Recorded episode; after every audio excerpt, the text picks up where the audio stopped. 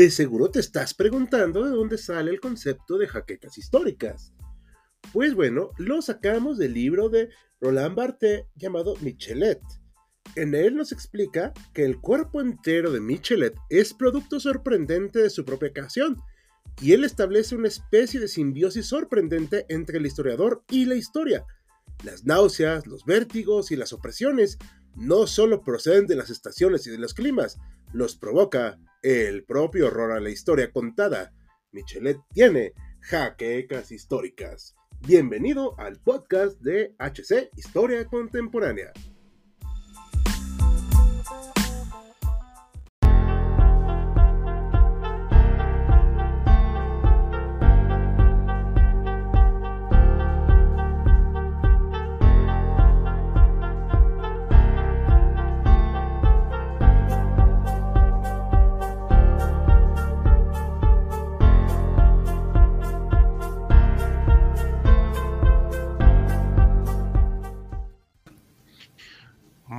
Buenas noches en esta muy calurosa sensación que estamos teniendo eh, en esta noche en la Ciudad de México.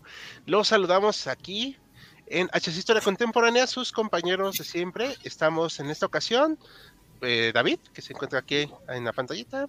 Buenas noches. Buenas noches, David. Buenas noches a todos. Buenas noches. Y, y el doctor Mariano, que se está reincorporando a esta transmisión y vamos a hablar de un tema que yo propuse, de hecho, así que pues soy el que lleva un poquito más de este tema, de cuántos ejércitos ha tenido México. Y no vamos a abordar tanto las armas, sino explicar más bien por qué surgen. Así que no se desanimen, esto es para explicar más su contexto y entender qué pasó con estos ejércitos, por qué cambiaron, por qué ya no existen, o peor aún, cómo es que existen aún hoy en día, siendo pues algunos un poquito represores.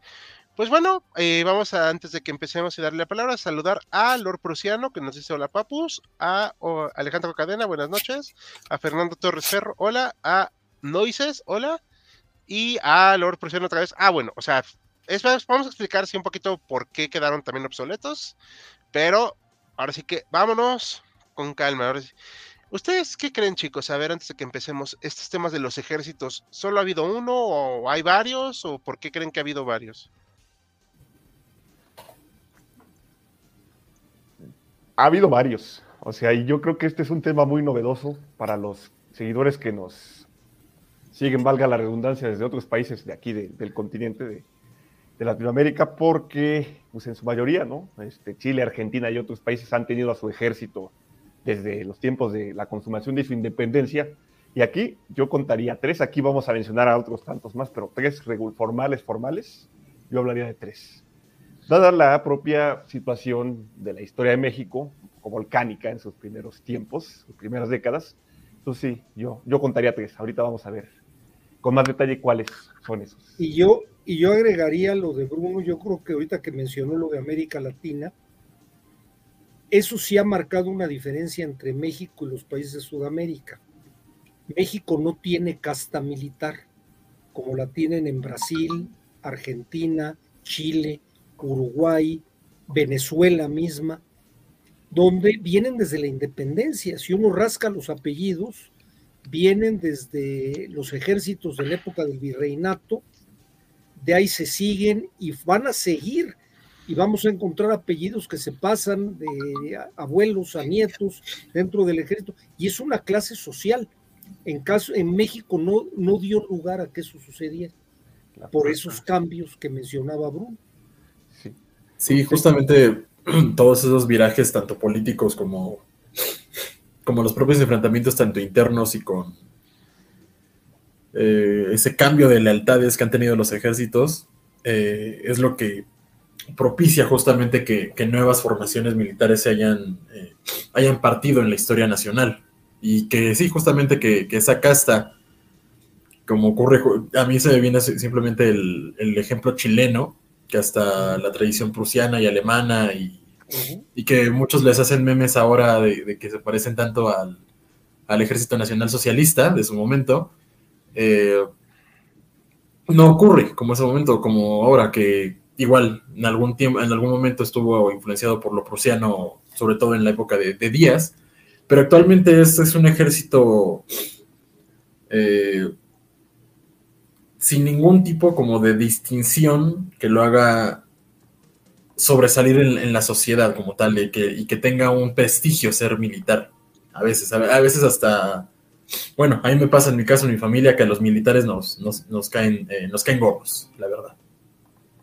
Y hay, otra, hay otro punto que yo, que yo también pondría, que en el caso de México, el ejército hasta 2018, esperemos que no haya sorpresas, siempre ha estado, como tú decías, en segundo término. No han sido ejércitos limitantes, han estado a las fuerzas de los políticos, pero el ejército como fuerza propia, en el único momento, ya lo platicaremos, que se avienta en forma es en, la época de Victoriano Huerta. Pero de ahí en fuera siempre estuvo a las órdenes del cacique, del caudillo, que podía ser militar o no. Entonces eso sí cambia mucho la, historia. Una desposlipización este, que se ha llevado a cabo. Ah, antes de, perdón, Hal, que te interrumpa, igual contrasta también nuestra situación con la de Estados Unidos. Si ustedes se fijan, año de fundación, tanto de la Fuerza Terrestre estadounidense como del Cuerpo de Marines, su infantería naval, su marina, eh, retrotraen hasta la época de su independencia. O sea, en, en su discurso 1776 o 1783, que es cuando consuman su independencia. Aquí es totalmente, como hemos señalado, distinto. Y quería igual rescatar una última cuestión que ha señalado ah, muy acertadamente el doctor Mariano. Las colonias españolas no tuvieron ejército regular, así formal, sino hasta 1760 y pico que es después de la Guerra de los Siete Años, donde a España le da un susto que los británicos ocupan La Habana temporalmente y dijeron, nos urge tener un ejército regular, no las milicias que tenemos, porque si no, eh, la integridad de nuestros dominios en América se ve comprometida. Y entonces nacen estos ejércitos regulares, de los cuales, pues bueno, como han señalado, eh, muchos de los ejércitos de las naciones latinoamericanas actuales pues, descienden. Sí, de hecho voy a recomendar este libro, bueno, aquí no se ve muy bien, eh, lo voy a poner en las fuentes al final de la transmisión, el presidencialismo y Fuerzas Armadas en México de 1876 a 2012, en donde hablan precisamente de cómo el ejército fue usado pues como ejército de choque, la verdad, y pues cómo se fue despolitizando, obviamente no llega al punto del 2018 donde pues se les dieron contratos y tontería y media este para eh, pues tenerlos en la bolsa. Y Enrique Plasencia de la Parra, el ejército mexicano durante la Segunda Guerra Mundial, que es donde se moderniza. Ya había habido modernizaciones, pero en la segunda se moderniza aún más, aunque el estado actual bélico operativo del ejército yo no lo pondría, pues la verdad, como nada destacable. Eh, por asuntos personales que no competen en esa transmisión, sé que el ejército tiene para combate, así y estoy siendo muy, muy, muy buena onda, tiene para combate municiones para una semana. Y se acabó. O sea, no hay más. O sea, esos espectáculos que vemos son otra cosa. Pero vamos a empezar con un poquito de historia y vamos a dar otros saludísimos rápido antes de que se nos olviden. Alejandro Cadena que nos platica que participaron desde el ejército que garantes del propiato. Órale. Saludos a Herman. Están hablando del ejército mexicano en general. A primero vamos a hablar del mexicano, pero comparamos con otros para que no se quede así como coja esta cosa. Empieza por un general prusiano que vino a Chile y los entrenó. Sí, de hecho, eso es lo que platicamos en la Guerra del Pacífico, en el live, ¿no, Bruno y, Mariano? Y David, sí, sí, la superioridad militar. Eh, estuvimos los tres, si mal no recuerdo. Así es. Eh, Alejandro dando 300 grados de Turbide, pasando por coraceros en la guerra, Estados Unidos, y un batallón de infantería en el resto de contiendas. Oh, pues ya no sabíamos, pero muy buen dato. Imperio Tigre, buenas noches, ¿cómo están? Muy bien, yo hiper contento, supongo que quiere decir esto. Rogelio Vega, tengo entendido que la mayoría de las veces el ejército estaba conformado por la leva. A eso vamos. No se adelanten. Y saludos a Vicente López. Saludos.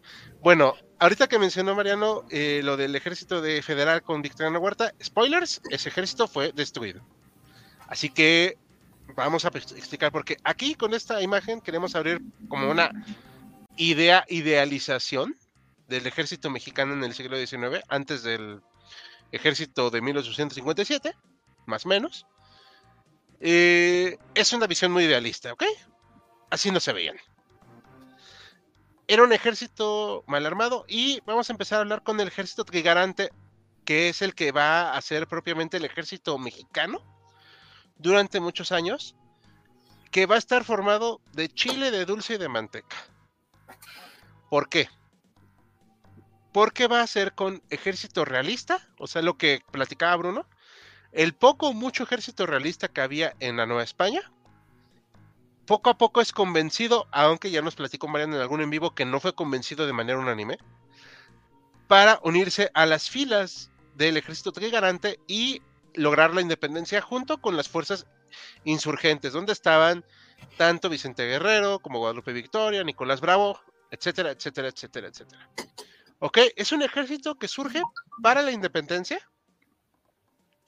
Se oye muy bonito, pero es un ejército que poco a poco va a dejar de ser esta fuerza, digamos, idealista. Y eso es algo que es muy triste. Y va a pasar a ser un ejército hecho a la leva. Esta es una representación de unas formas del ejército. Eran la forma en que se podría ver a los rancheros, donde algunos se entrenaron así en las correrías. Y, por ejemplo, en el norte, gente como este Tomás Mejía, el general conservador, se formaron persiguiendo a lo que se llama los indígenas nómadas. Quiero usar el término más políticamente correcto para que no nos desmonetice YouTube donde se foguearon al calor de estas correrías que se hacían. No, o sea, si hay un colegio militar, pero no hay una producción nacional militar, digamos, eficaz. Pero se usa este ejército con las muchas o pocas armas y que poco a poco se van quedando obsoletas. Eso también es muy importante. Para hacer cuartelazos. El primero, como república, lo encabezan distintos generales, como Antonio López de Santana, que va a ser un personaje, pues, pero polémico, digo, no voy a entrar mucho en detalle de él. Este ejército va a ser el que derroque al, al gobierno, o sea, lo presiona, hace que desconozcan las elecciones, donde Vicente Guerrero no era presidente. Lo hacen presidente y pues Vicente Guerrero tiene el dos honor de ser el primer presidente surgido de un golpe de Estado y le pagan con la misma moneda.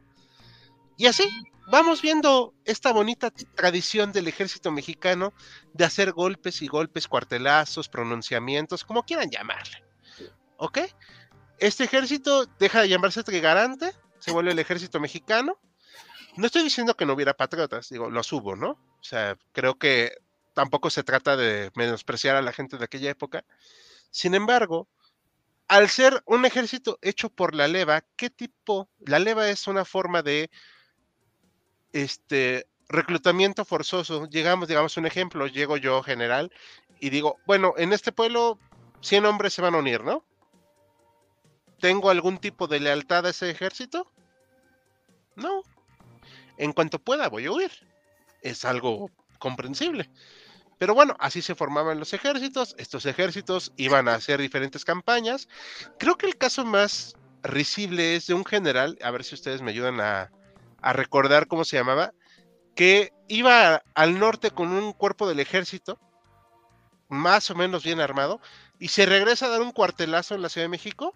Híjole, sí, híjole, ese Mariano Paredes Arrillaga, que ahí la historiadora Josefina Zoraida Vázquez dice, no hay que buscar, si hay de buscarse algún traidor, entre comillas, en la historia de México en pleno contexto de guerra contra Estados Unidos, no es Santana, sino Mariano Paredes Arrillaga.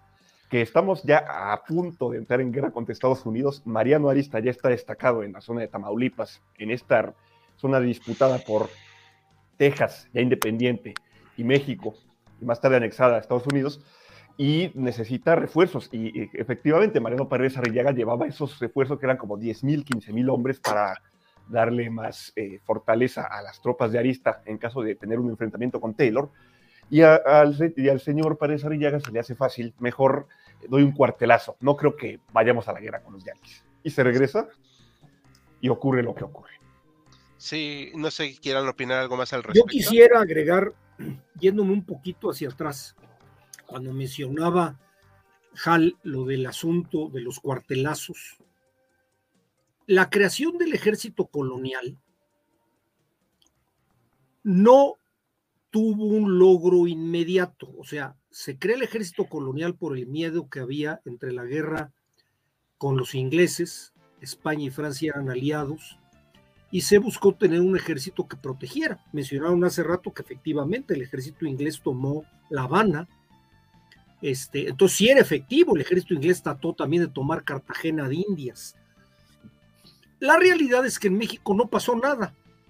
Entonces, ¿para qué sirvió ese ejército? Sirvió para que los criollos oligárquicos, que no eran todos, pero sí algunos, usaran sus más hermosos uniformes para pasear por las ciudades del Bajío, echar novia y vivir del presupuesto, hacer ejercicios militares y al no tener uso real, es un ejército que ya después de la independencia va a estar hecho para saquear, va a estar hecho para vivir de, de donde podía, porque fue una carga fiscal para el gobierno virreinal cuando el gobierno virreinal no tenía una estructura de gobierno moderno que cobrara impuestos y que generara dinero. Entonces fue una carga total que la heredó el México independiente. Ahora que lo menciona, doctor, esto que nos está comentando del gravamen que representaba este ejército, podemos estar hablando, bueno, se ha hablado, algunos estudiosos, de dos ejércitos dentro del mismo ejército, fuera el virreinal o fuera el futuro, los que siguieron, Está la oficialía, esta que se pavonea con sus uniformes vistosos, sus chacos con sus pompones hermosos, y está la tropa, que como bien lo mencionaba Hal, que esto viene incluso desde la propia época de la guerra de independencia, con los realistas haciendo levas, que, son gente de estratos muy populares, que se les retrasa la paga, que llevan uniformes de mala calidad, este, fusiles ya atrasados, y que realmente ven cómo esta casta militar interna, si se puede decirlo, les absorbe todo el dinero. O sea, hay hasta oficiales altos que eh, dicen que tienen más soldados de los que realmente tienen para, ahora sí que en léxico puramente mexicano, clavarse este, el financiamiento. Sí. Y clavarse cuando había. Porque cuando no había, por eso va a generar situaciones como las soldaderas el señor que se iba a la guerra venía acompañado de su mujer, incluso de sus hijos. Y ellas eran las encargadas de ver si se robaban unas gallinas o a ver qué podían hacer para que el señor pudiera comer, porque no era un ejército moderno, no era un ejército que tuviera intendencia. Efectivamente. Ese es el problema, se creó sin, sin, sin plan. Haciendo las odiosísimas comparaciones, y ahorita le doy la palabra a David si quiere hablar, perdón David si te interrumpí, pero no, quiero interrumpir esta idea también. Eh, ahorita que hablamos de Estados Unidos, no es lo mejor del mundo Estados Unidos, ¿ok? O sea, vamos a dejar eso muy claro. Pero tenían una idea de qué hacer. Y como hablaba de su casta militar, o sea, ellos van formando poco a poco a oficiales competentes. Y tenemos esta idea del super duper ejército estadounidense, pero esto no existió sino hasta la Primera Guerra Mundial, cuando decidieron echar mano de su capacidad bélico-industrial. Y se consolida en la segunda cuando sacan el modo turbo, o sea, pero tenían idea de qué hacer. O sea, eso es a lo que quiero hablar. O sea, hay West Point, hay ideas de entrenamientos, se empapan, se foguean con las guerras contra los indígenas. No estoy diciendo que sean buenos, pero, pero vamos, o sea, lo hacen. Y está en una constante innovación. Ajá. Y, los que son más o menos competentes, y eso termina pesando mucho en la revolución luego, son los norteños aquí en México que tienen que pelear por sus tierras en el norte del país porque pues vienen los nómadas, ¿no? O sea, no estoy diciendo tampoco que está bien ni nada, pero es un hecho que se foguean. Incluso contra los americanos. Ajá, porque también Esas hay tropas irregulares del norte se van a foguear, además de los apaches, en la guerra contra los americanos. Y contra los filibusteros, o sea, con William Walker y otros que les encanta hacer correrías en la década de 1850 contra poblados en Nuevo León o en Coahuila. Haciendo la, la, comparación que mencionaban del ejército chileno, que tuvo también a un militar prusiano, también en el caso del ejército de Washington, tuvo a von Steuben. Es el que se encarga de entrenar al ejército colonial y era otro militar prusiano. Este libro también lo puse acá porque creo que es una buena fuente para todos los que nos están viendo, para los que luego nos escuchen en podcast y demás, lo vamos a decir.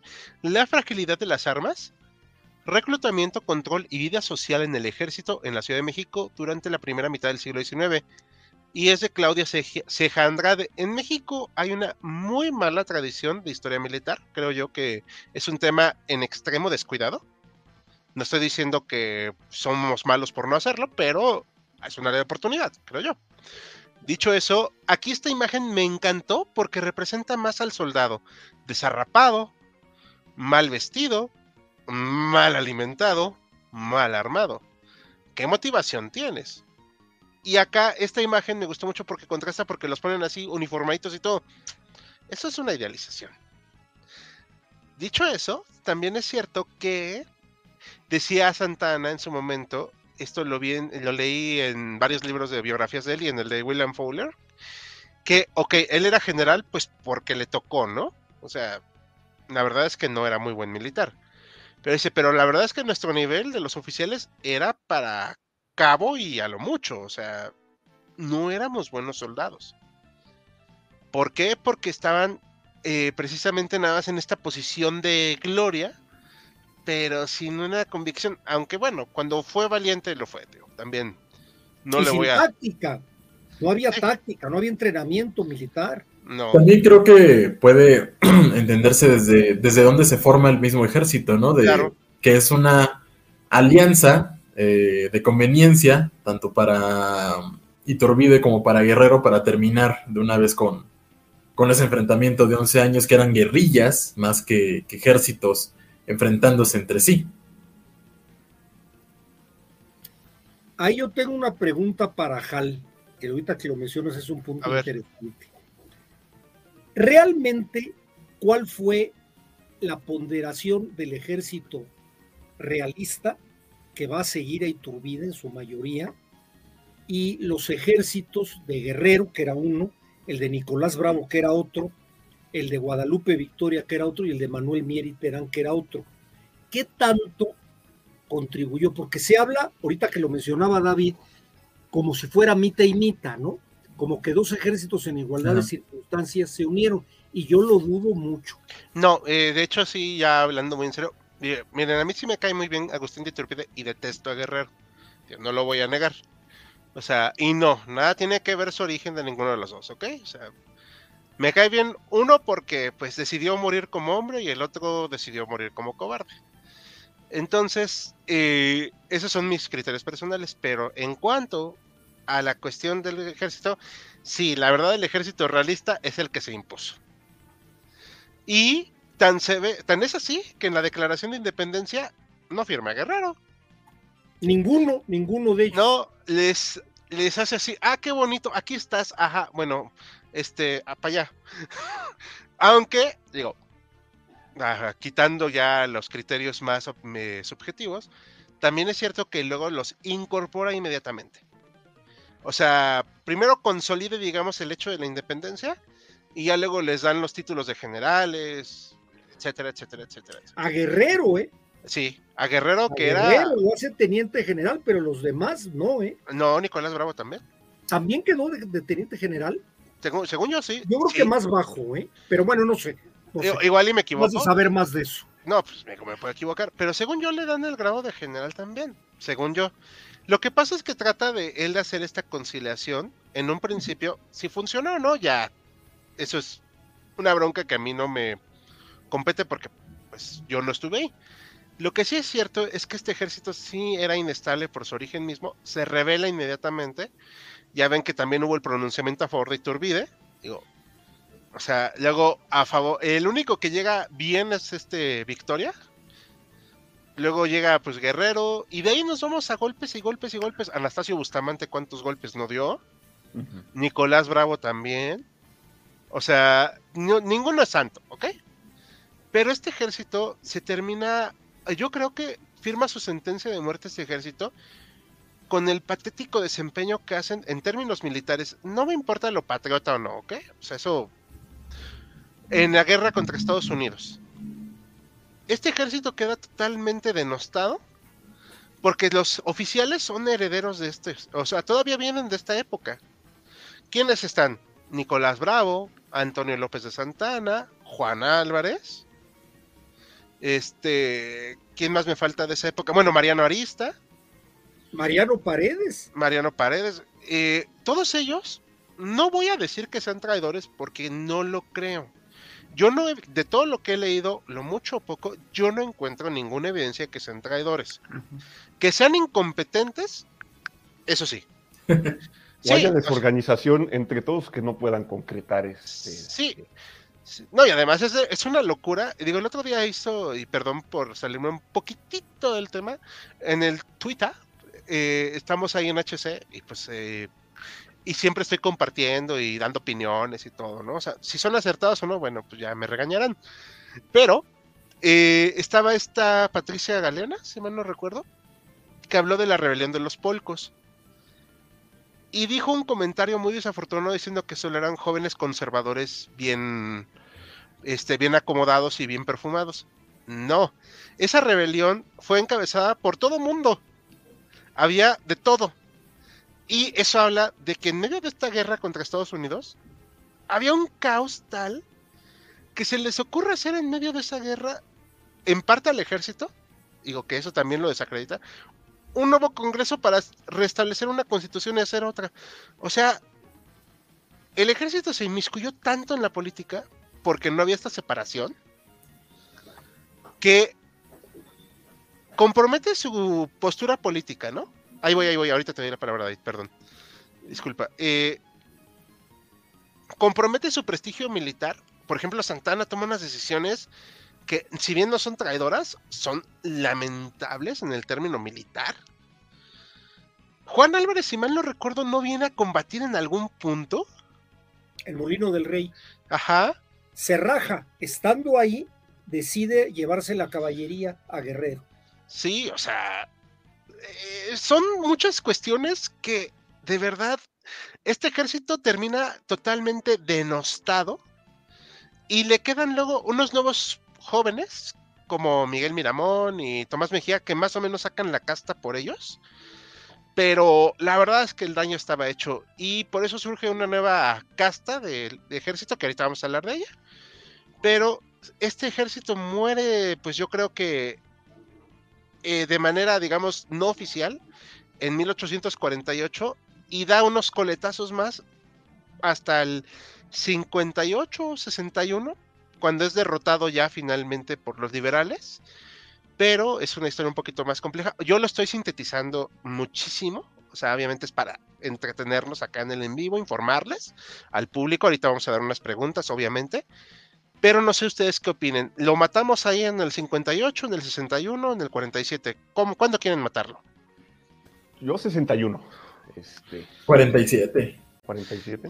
Yo, yo opino que el 61, porque el ejército conservador fue la continuación del... con un algo de cambio, porque ya en el ejército conservador y en el liberal, después de que tumban a Santana, están las fuerzas irregulares del norte. Ahí va a aparecer Juan Suazua, va a aparecer Santiago Vidaurri, va a aparecer Terrazas Krill, unos del bando liberal, otro del conservador. Entonces, puede ser que le doy la razón a David. ¿eh? Yo creo que fue en el, no en el 42, yo creo que fue en el 56 cuando Santana lo mandan después de la revolución de Ayutla al Caribe. Sí, es, es, algo bien complejo porque, digo, yo le estoy dando una, fecha, ¿no? Digo, ya sabemos que, como dice este, eh, ¿cuál es el que dice de que dividimos la, este, la historia por pedazos? Este, lo decía Maximiliano. Pero no. sé, se refería a un autor, no, no me acuerdo. Se refiere a un autor. Ahí lo tengo el libro, digo, luego lo consultamos. ¿Es la escuela de análisis, Hal? Sí, esa. de la última generación se me acaba de ir el nombre. David debe de saber porque él es un genio y él sabe todo. no, no, no, no, importa, estamos cotorreando acá, pero ahí lo tengo, luego lo pasamos la referencia. Pero, eh, sí es como una forma de decir, pues ya, o sea, dio lo que tenía que dar ese ejército. Y lo cual es muy raro porque es la batalla más cruenta donde son derrotados de manera absoluta y total. O sea, no hay lugar a cuestionamientos. Que si bien el ejército de Estados Unidos no barrió, porque se me hace muy tonto decir que, decir que entraron fácilmente, porque no lo fue. Pero sí son derrotados de manera absoluta y total. Y lo que quedan los después cinco años de, los tratados de Guadalupe Hidalgo es un muerto son derrotas vergonzosas. Y el comportamiento del Congreso para el Tratado de Guadalupe Hidalgo, vergonzoso, en mi opinión. Sí, ahí ya no tenían mucho que hacer. O sea, era. Pues, sí, pues es que las batallas de centro se habían perdido. heroico es los que negociaron precisamente el Tratado de Guadalupe Hidalgo. Bernardo Couto, no me acuerdo el otro, Atristain, con el Nicolás Trist. Calcúlense que Nicolás Trist, cuando acabó de firmar el acuerdo, dijo que se avergonzaba de ser estadounidense. Fue bastante poder defender la mitad del territorio cuando tenía la pistola en la cabeza. Sí, de hecho, este político, digo, haciendo un paréntesis, él no quería eh, todo el, o sea, más, eh, humillar más a México. Así es. Pero bueno, no sé si quieren opinar algo más y vamos a unos comentarios para no tardarnos tanto ya. Una última cuestión, Gel, se me quedó lo que mencionabas de, de la leva. Este, está el debate de si por el hecho de ser leva el espíritu combativo del ejército mexicano estaba en entredicho. Hay historiadores como Peter Guardino que dicen que sí y no. ¿Por qué? Porque a la tropa, si bien era por leva, muchos de los que entre comillas se iban era por alimento y regresaban a los días, se reincorporaban. ¿Por qué? Porque en cierto sentido también veían en el ejército como una forma de pues, trabajo en un momento donde al país no le estaba yendo muy bien monetariamente. Ahora, también este autor menciona que eh, cuando hablamos de la guerra contra Estados Unidos, pero también podemos mencionar otros conflictos, como la guerra de los pasteles, la guerra contra Texas. Eh, la infantería mexicana no tenía nada que envidiarle al estadounidense. En el cuerpo a cuerpo podían sembrar el caos entre los estadounidenses. De hecho, en Molino del Rey rompieron varias veces las filas norteamericanas, y no se diga en la angostura. Fue, como señalábamos, este, la desorganización e ineptitud de los mandos lo que condenó todas estas batallas. Si eso de la leva, creo que tienes mucha razón, era también una oportunidad para gente en los pueblos que estaba muriendo de hambre, el que se lo llevaran a la guerra, pues en una de esas y agarraba un botín que le podía convenir. Sí, sí, estamos de acuerdo. No sé si David quieras comentar algo más o pasamos unos comentarios. Pues nada más el, el acotar para los que no, sepan el dato de por qué se, se llamaba ejército trigarante, o sea, el ejército liberal y ejército federal, pues más o menos nos damos la idea de, por qué venía, pero el ejército trigarante era por la, por justamente que en esta unión de los ejércitos, tanto de guerrero, de, los demás ejércitos guerrilleros con el, realista, era la defensa en, la constitución de tres, este, por decirse, derechos, no eran, no eran así derechos, pero tres garantías justamente para el pueblo mexicano, que la verdad creo que nada más me acuerdo de dos, que era la de eh, religión, unión y creo libertad. Ajá, sí. Ajá, ahí están, esas son las tres garantías, por eso era trigarante. Sí, y gracias por acotar ese pequeño error de mi parte porque se me estaba yendo. Pero sí, muchas gracias. Vamos a dar unos saludos rapidísimo. Eh, aquí dice el Ejército Nacional de 1821 a 60, Federal del 60 al 14, Ejército Mexicano 1914-2023. Híjole, pues ahí va más o menos, pero bueno, vamos a acotarlo. Nos saluda el pato, ¿cómo están? Muy bien, aquí discutiendo eh, amablemente. Había escuchado que los primeros años de independencia del país tenían un buen ejército. ¿Es cierto? No. este, eh, incursiones de Texas para recuperar, eh, no podemos decir cómo. Bueno, personas que no gozaban de libertad. Creo que México nunca tuvo una buena estructura militar. No.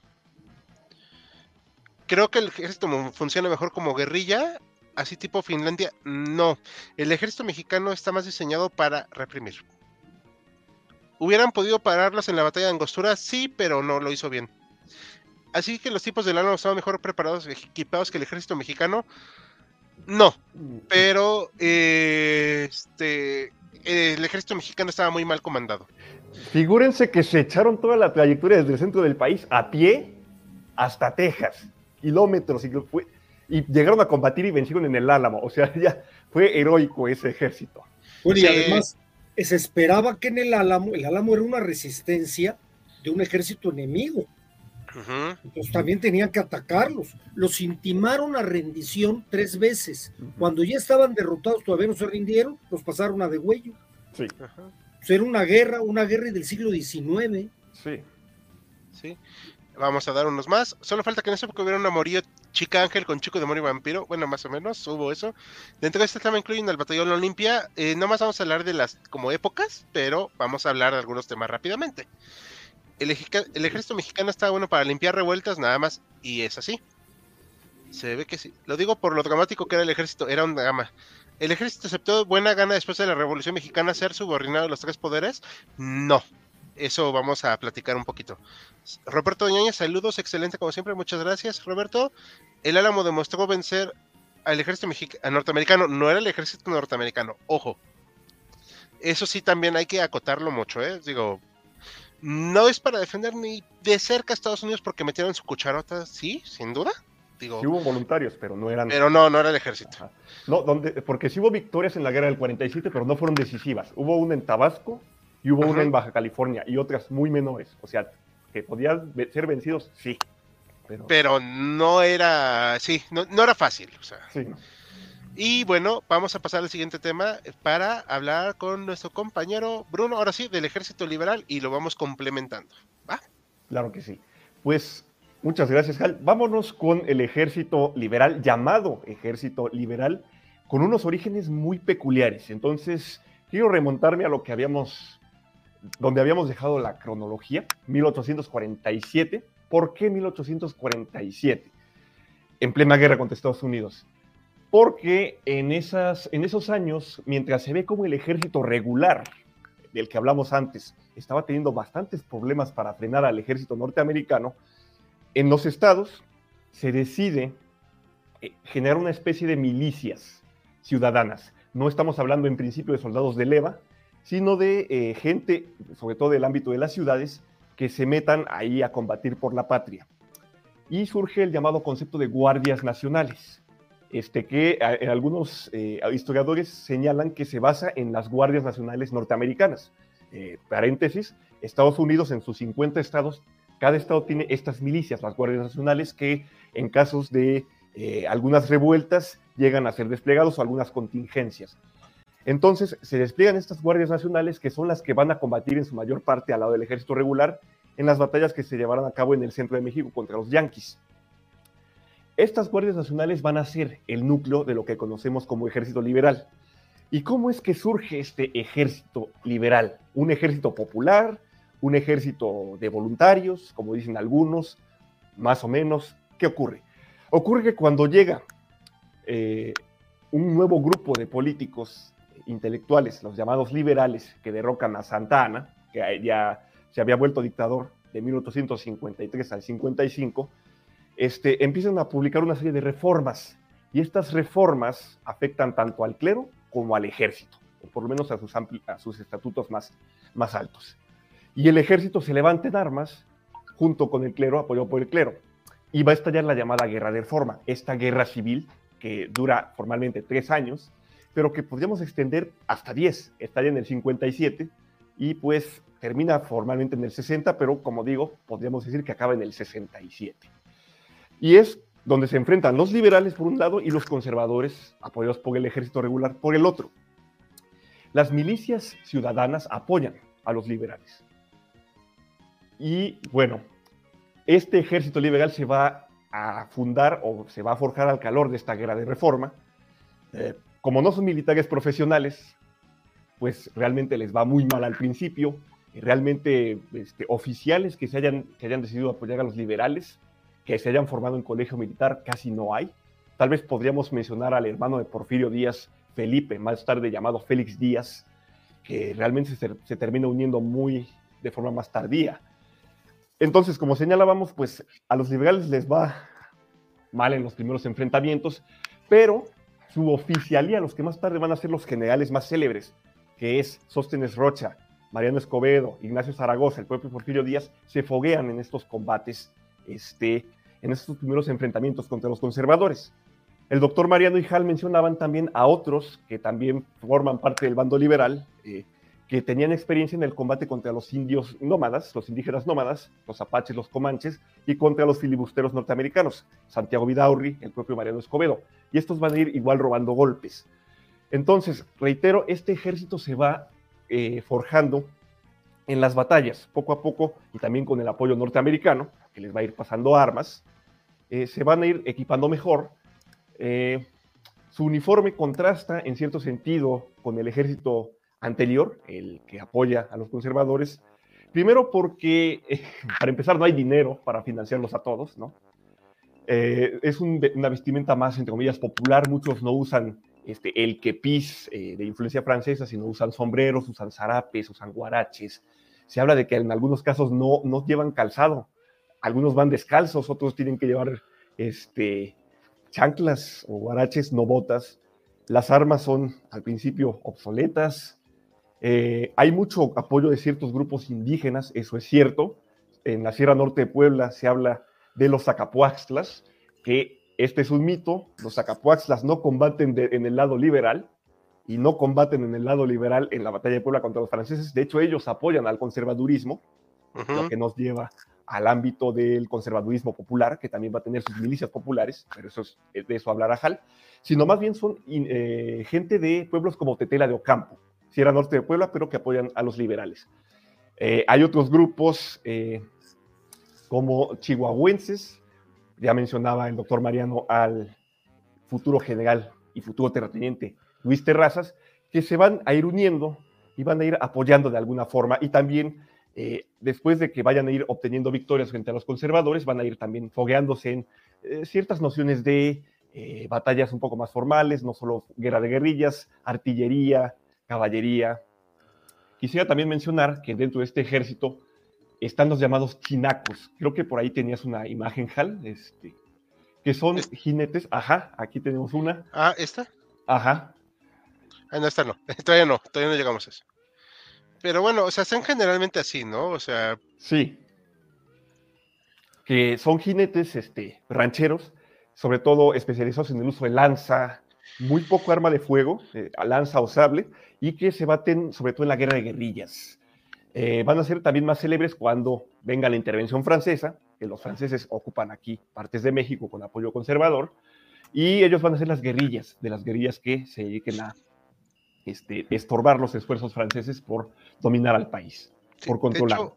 interrumpiéndote un segundo, decía Enrique Krause en su libro este de la era de caudillos, como que su época, su interpretación del siglo XIX ahí medio peculiar, pero creo que da un dato muy importante que ningún ejército llegó a tener así, por mucho, más de 25 mil soldados, ni el liberal ni el conservador, en la guerra civil que tuvieron, y creo que eso es demasiado. La logística es que era dificilísimo sostener a tantos hombres. Por ejemplo, Ignacio Zaragoza, en las vísperas de la batalla de Puebla, porque es el ejército liberal que se enfrenta al francés, está a cada rato escríbele y escríbele y escríbele al Ministerio de Guerra diciendo zapatos, armas, por favor, urgen, porque de hecho en plena batalla de Puebla, y esto lo cuenta Patricio Ignacio Taibo, en un momento dado de muy desesperada la batalla, cuando ya los franceses se acercan a los fuertes de Loreto y Guadalupe, los artilleros empiezan a lanzar las balas de cañón este, con las manos. Piedras contra los franceses para descalabrarlos, porque por un lado se les está acabando la pólvora y por otro, pues ya la distancia no permite disparar los cañones. Entonces sí es un ejército que está muy, está mal equipado, sabe combatir bien, porque, eh, o sea, la bizarría mexicana es célebre, pero las limitaciones son, son enormes. Este, otro caudillo que quisiera mencionar, igual emanado de estas luchas de estas milicias que más tarde se devienen en ejército es Juan Francisco Lucas, un líder igual de la Sierra Norte de Puebla, que más tarde se va a volver cacique de ahí y va a, eh, tener una relación muy cercana con el propio Porfirio Díaz. Entonces, en resumen, este ejército nace de forma, entre comillas, popular, milicias ciudadanas mezcladas con contingentes populares indígenas que por alguna u otra razón apoyan a los liberales y que se van a ir curtiendo ahora sí que forjando en los campos de batalla. Ah, otro, eh, Jerónimo Treviño, norteño, que le va a tocar incluso ver también la revolución y cuenta este, eh, el general novelista, este Francisco de Urquizo, que lo llegó a topar eh, en la campaña contra Huerta, que lo llega a ver un anciano de 90 años que dice, ya las guerras no son como antes, eran antes uno cargaba a la bayoneta contra el, contra el contrario y veía quién mataba. Ahora ya se tira ahí al aire y ya no se sabe a quién mató. Esa era su postura, un tanto romantizada, pero sí. O sea, estamos hablando de estos hombres curtidos. Ah, y ahora que mencionaba Hal lo de la leva, pese a que en ciertas narrativas oficiales se quiere decir que en el ejército liberal no había leva, eh, historiadores profesionales dentro del ejército dicen sí, se había leva. Tanto el ejército conservador como el liberal recurren a la leva. ¿Por qué? Porque es desesperado la situación para ambos bandos. Están luchando a matarse para imponer un proyecto de nación totalmente antagónico, según ellos. Entonces es natural que se recurra la leva. Naturalmente también están las soldaderas en ambos lados. Y las soldaderas también pelean. Es conocido casos de mujeres combatiendo al lado de su Juan, como dice la canción Yo me muero donde quiera. Entonces, no sé si quieran ahora sí que añadir algo de este ejército liberal. Yo, yo nada más quisiera decir, ahorita que mencionabas lo de que hubo del lado conservador y de que no se sumaban y que tenían que recurrir a la leve, yo, yo, yo sostengo que para estas fechas no había concepto de nación. Ya. El concepto de nación yo creo que sí se empieza a amalgamar con la República restaurada. Yo en estas épocas yo creo que era muy fácil, incluso mucha gente cuando entraron los americanos y cuando entran los franceses, pues no veían con malos ojos que pasáramos a ser parte de ellos. Pero bueno, esa es una, esa es una intención. Yo no creo que teníamos muy claro, yo no sé si por ejemplo la gente de Yucatán, por decir algo, estuviera muy, muy, muy imbuida con el plan de México y lo mismo puede pasar con la parte de Sonora, Baja California. No estoy seguro de que lo hubiera. Está el debate, doctor, porque sí, si bien tengo ciertos puntos de encuentro con usted, en otras partes sí siento cierta disensión. ¿Por qué? Porque incluso desde la guerra contra Estados Unidos, sí, y ahí sí me afilio a la postura de, de Guardino, que dice, sí hay cierto concepto de nación que no esté completamente amalgamado, y que se dé lugar a estas desorganizaciones, porque si no, no explicaríamos la resistencia feroz que se da en Chihuahua frente a los yanquis y frente a los franceses, eh, en Baja California. Y bueno, Yucatán es un caso que sí se podría coser aparte. Digo, sí sabemos que se quisieron separar, nada más por la guerra de castas que les estalla, que ya no pueden con ella, solicitan la reincorporación. Pero diríamos que, ahora sí que entre comillas, en defensa de ellos, como siguen en esta guerra de castas contra los mayas alzados por las injusticias que viven ahí, no intervienen tanto en la guerra este, contra los franceses. Pero ahí sí está el debate.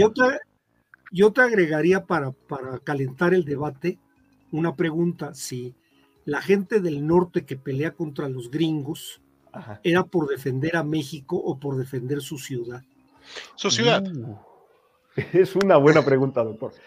Yo diría que hay de ambas sopas. Yo diría que hay de ambas sopas. Yo diría que son la sociedad por lo que luego hizo Vidaurri. Claro, me tienes, claro, claro, es un caso, es un caso. Es un caso. Pero bueno, ahí lo tenemos, ahí lo tenemos para discutir. ¿Qué querías decir, David? Perdón, es que lo interrumpí. No, sí, justamente esa parte que, que para mí también en, el norte se, contra los estadounidenses se combate por más por lo regional y por lo que se conoce que por una idea general de, de nación. Ya. Interesante. Digo, yo estoy un poco entre los dos, porque sí siento, por ejemplo, tal vez Mariano Escobedo y otros que, dato curioso, combaten en la batalla de Monterrey, llevan la bandera de México, pues sí luchan. Tomás Mejía, que se bate con, bravura contra los Yankees en la angostura, junto con Leonardo Márquez. Entonces, yo digo que no es o uno o otro, sino que están confluyendo. Que la idea de nación tal vez no está así concretada, pero de que sí la hay. Y, naturalmente, el amor a la patria chica, ¿no? Este, no nos olvidemos que el Estado de México, en lo álgido, el Estado de México que era enorme, se declaró neutral en la guerra con los Estados Unidos. Mm. Sí, ese estaba bien raro eso, ¿no? O sea, pero bueno, eh, algo que quería comentar rápidamente, no hay, eh, y esto a mí no me gustó mucho del libro de Krause que dice que hay una, solo un origen criollo en un ejército y otro, o sea, porque pues ves de chile y dulce de manteca, insisto, perdón por repetirlo ya tres veces, una disculpa. Cuando me refiero a chile y dulce de manteca, para todos los que nos escuchan, es de todo. O sea, hay de todo, no hay una definición. O sea, ves a gente como Miguel Miramont en el ejército conservador, pero también a Tomás Mejía. Sí. Y tienen el mismo grado. Y tal vez... Galeano Valle con los liberales, Ajá, íntimo Y- amigo de Miramón. sí. Y, y tal vez yo diría que Tomás Mejía, en mi opinión, perdón si es muy ignorante, tal vez Tomás Mejía era mucho mejor militar que Miramón, pero Así tal vez. Miramón era más capaz en organizar a la gente. O sea, eh, eh, son cosas que pasan ahí, ¿no? O sea, Sí. pero vamos, no hay una definición exacta. O sea, insisto, Juárez eh, era de origen indígena, no militar, totalmente. Y Porfirio Díaz era de origen muy diverso. O sea, la verdad es que para definirlo no se puede, pero se unió a la causa liberal y había conservadores que al momento de iniciarse la intervención francesa se unen al bando liberal, Así es. como Man- Manuel González. O Miguel Negrete. este, Ajá. También. Porque su, su lógica fue, a ver, una cosa es que nos odiamos a muerte por nuestras ideas y otra cosa es la patria. Claro. Y pues, digo, el propio Miguel Miramón, lo mencionábamos en un en vivo anterior, ofrece su espada a Juárez. Yo combato. Pero como Juárez le tenía inquina, ¿no? como no había. También Santana, ¿eh? ay, También. Santana, bueno, También Santana llegó a ofrecerle su, su espada y su, y su pierna, su única pierna que le quedaba al. De hecho, Juárez. a- hasta ambos, ¿no? También llegó a, a ofrecerse a- al imperio, a, a Maxi. Eso sí, sí no sé. sí, no, sí, Sí, pero por- porque lo bateó Juárez. porque lo es que Lo Juárez. encarcelaron. Juárez lo encarcela en Veracruz. Se salva de que lo fusilen. Juárez da órdenes de que lo fusilen. Sí, Pero después de la intervención. así. Sí, ya, no.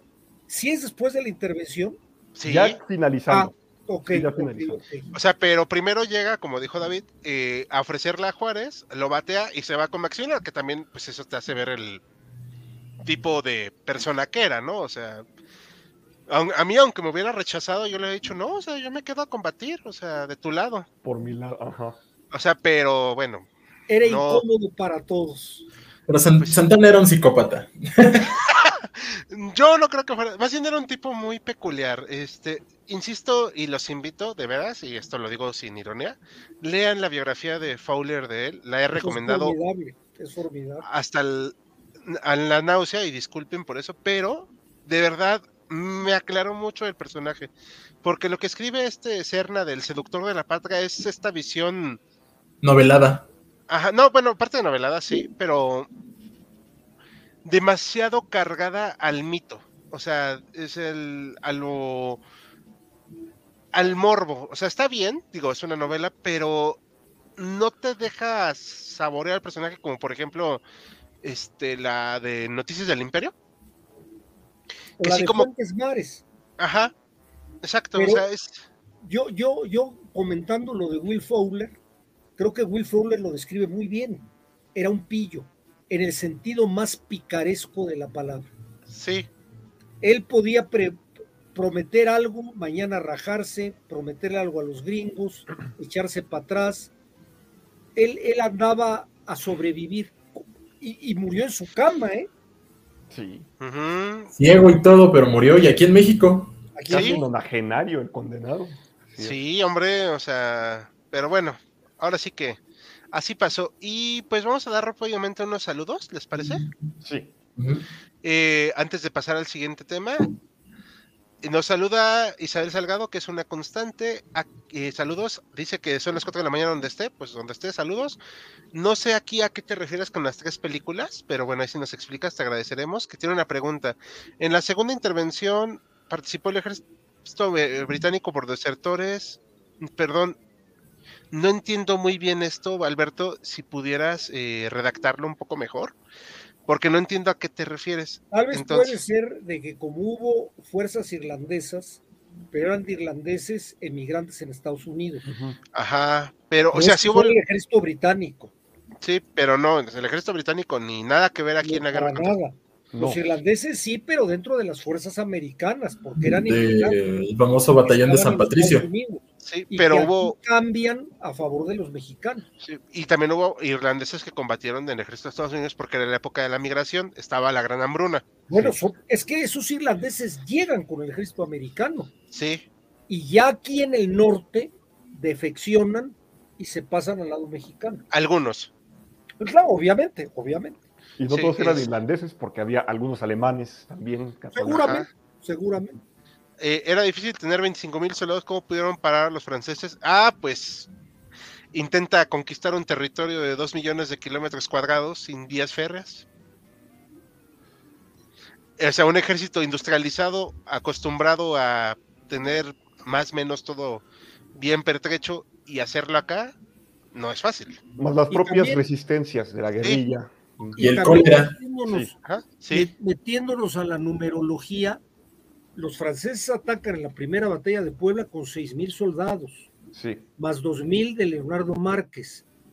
Entonces, sí, sí, no tenían mucha posibilidad de ganar los franceses. ¿eh? No, y hay que reconocerlo, se defienden bien los mexicanos también. Definitivamente. ¿Qué, es, ¿Qué significado tuvo la victoria el 5 de mayo? Una eh, es una, un significado muy importante en cuanto a moral eh, y ayudó a que se pudiera organizar el gobierno para su exilio. Fíjate que yo ahí, ahí agregaré un poquito a nivel incluso para discutirlo. Yo creo que fue crucial la batalla del 5 de mayo para desmoronar el proyecto que traía Napoleón III. Ajá, y- tardar un año, el tardar un año en que el ejército tomara Puebla, que fue hasta 1863, Sí. implicó que cambió la relación de fuerzas en el norte con la batalla de Gettysburg, que se diera la batalla de Sadowa en Checoslovaquia y que Napoleón III pensara en regresar a sus tropas. No obstante que tuvo que mandar cerca de 60 mil soldados a México. y es mucho, Es mucho, y, y- pero los necesitaba en Europa. sí. Y aquí ya sabía que se abrían las puertas con los Estados Unidos. Entonces, yo creo que si esa jugada le hubiera salido a Napoleón III si toman Puebla el 5 de mayo del 62. No lo pudo hacer y le cambió toda la jugada. Entonces, yo creo que sí es desde el punto de vista estratégico y a posteriori, no planeado, pero ahí se acabó Napoleón III y el imperio mexicano de, de Maximiliano. Sí. Sí. Este, aquí comentan, cualquiera que tomaba Santana perdía, pues sí, la verdad es que sí. Eh, hablamos, quieren, que ya del ejército conservador rápidamente y el imperial, para y pasar luego al ya dar la palabra de, de su tema también, y por último al doctor Mariano. Miren, el ejército conservador, así ese, como decía pues, David, em, ya para 1858 estaba muy dividido el país, obviamente. Cada uno recurre a la leva, como se dijo. Esta es una pintura muy idealizada, obviamente. Eh, buenos contra malos, bla, bla, bla, o sea, no me... Pero es cierto que hubo una diferencia porque los eh, soldados que estuvieron, bueno, más bien los oficiales del ejército conservador sí eran egresados del colegio militar. No quiere decir que fueran los super duper expertos, pero pues tenían más conciencia de lo que pasaba en el campo de batalla. Y de ahí surgen precisamente Leonardo Márquez, eh, Miguel Miramón, Tomás Mejía, el muy, muy menor Félix Zuluaga, o sea, porque Félix la verdad es que no era la gran cosa, pero estos tres fueron tal vez los más competentes, Miramón, Márquez y Mejía, aunque Márquez sí era un poco más sanguinario. Mejía tendía más al, a la negociación y Miramón se volvió loco, porque aunque fue presidente pues del bando conservador a sus veintitantos años, que lo cual pues también es una locura pensarlo hoy en día, pero en ese momento era lo que había. Firmó unos bonos que también condenaron a su gobierno, los bonos Hecker, que eran una cosa impagable. Estratégicamente sí sabía qué hacer y no se cansó el ejército conservador de humillar a gente como Santos Degollado, el llamado, bueno, por los liberales le pusieron el héroe de las derrotas y los conservadores le dijeron el general derrotas, porque pues, o sea, No dio una. no daba una, o sea, era como el Cruz Azul, o sea, el tipo no. O sea, según decían que lo mantenían en el ejército, y esto yo no lo digo, ¿ok? Lo dicen las fuentes, por su gran capacidad de armar ejércitos. Y pues, vamos, o sea, yo creo que había gente más capaz, pero bueno, el tipo estuvo ahí. Si sirvió o no, eso ya depende de cada quien. La verdad es que murió muy feo, porque trató de vengar la muerte de Melchor Ocampo, pero los oficiales que surgen del ejército conservador, todos terminan siendo derrotados o se habían pasado al bando liberal ya o republicano, como quieran llamarle. Y el ejército que recibe Maximiliano en un principio que era el francés, no lo va a sostener mucho tiempo porque era imposible controlar un país así. Lo acosaban las fuerzas eh, de la República, Porfirio Díaz, em, este Mariano Escobedo, Leandro Valle creo que ya había muerto para esta época. Leandro Valle se murió cuando quiso vengar la muerte de Melchor Campo y de Santos de Goyado. O sea, todos mamanos de los Fue el que vino después de Santos de Goyado. Cuando se enteró de los Santos de Goyado, tomó briosamente las armas y se lucharon. Como que tenían esa onda muy romántica, ¿no? De ir a vengar a sus compañeros. Militar, otro militar de guerrilla importante que es por mi rumbo es Vicente Riva Palacio. Ah, sí. El nieto de Vicente Guerrero. El nieto de Vicente Guerrero. Es que fue diplomático, escritor. el que escribió y el que compila México a través de los siglos. Ajá. Que le compuso la canción a Carlota. La de ah, mamá. Carlota, Narices de Pelota. Adiós, mi tierno amor. Sí, era una cosa ahí medio peculiar, pero bueno. Este ejército conservador y luego el imperial que Maximiliano luego intenta sustituir al ejército francés por mexicanos. No le sale. Eh, ya no quedaba, o sea, no daba para tanto el país, la verdad. Y no tenía las bases de apoyo popular. Esto no quiere decir que no hubiera gente que creyera en él, pero no era lo mismo. O sea, podías armar un ejército, pero ¿cómo lo ibas a alimentar? ¿Cómo lo ibas a nutrir? ¿Cómo lo ibas a armar? O sea, está muy bonita la intención, se perdió mucho tiempo Maximiliano, así como Santana, pensando en los uniformes y esas cosas. O cada quien, digo, le tocó esa suerte. Y este ejército termina siendo totalmente destruido y derrotado en 1867 con la capitulación en Querétaro. Y pues fusilado los principales jefes conservadores y huido Márquez, ya no quedaba una oposición. Y ahí surge ahora sí el ejército que va a encabezar la República gente como Porfirio Díaz, Mariano Escobedo, ya había muerto Zaragoza, este, González Ortega un tiempo, etcétera. Pero bueno, eso ya le toca a, a David ahorita platicar. No sé si quieran comentar algo más antes de pasar al siguiente. Eh, quisiera hacer igual, al igual que hubo un liberalismo popular que nutre las filas del ejército este, liberal, ya mencionábamos a Juan Francisco Lucas y la Sierra Norte de Puebla, también en el ejército conservador lo hubo, y uno de los caudillos más célebres fue Manuel Lozada, Nayarita, bueno, lo que actualmente es Nayarit. Eh, antes era parte de, Jalisco y él eh, en la guerra de reforma apoya decididamente a los conservadores, detesta a los liberales, porque, sobre todo porque apoyan a terratenientes que expolian las tierras de los pueblos en los, cuales él vive, y porque van contra, en su filosofía van contra la religión católica, cosa que no era del todo cierta, pero él apoya y él asciende, es un, militar muy virtuoso, o sea, es irregular, porque no, no se forma como militar, pero asciende al generalato rapidísimo. Y ya en el ejército imperial no sirve propiamente dentro del ejército este, maximiliano, pero sí como fuerza irregular que lo apoya hasta 1866, donde él se declara neutral. Y como otro elemento, dentro del ejército de Maximiliano, el ejército imperial, es que el propio Maximiliano manda a llamar, o incluso hay voluntarios, tanto austriacos como belgas, que combaten a su lado. O sea, hay registros de unidades belgas y austriacas en el sitio de Querétaro que se unen este, ahí a combatir del lado del, emperador. O sea, también estaba este elemento extranjero en las fuerzas conservadoras. Sí. Este, ¿algo más que quieran comentar antes de darle la palabra a, a David? Habrá, no sé si habrás encontrado igual un dato de, ya hablando de números, como cuántos llegaron a conformar el ejército liberal, cuánto, cuánta tropa. En el momento de la guerra de de la intervención. Ajá, ya, ya casi al final cuando se derrota Maxi. Eh, sí, tengo entendido que eran 50 mil soldados o más. Digo, también hay que tener en cuenta que esa época para tomar los números estaba difícil. Y una de las primeras preocupaciones de Juárez era empezar a quitar ejército.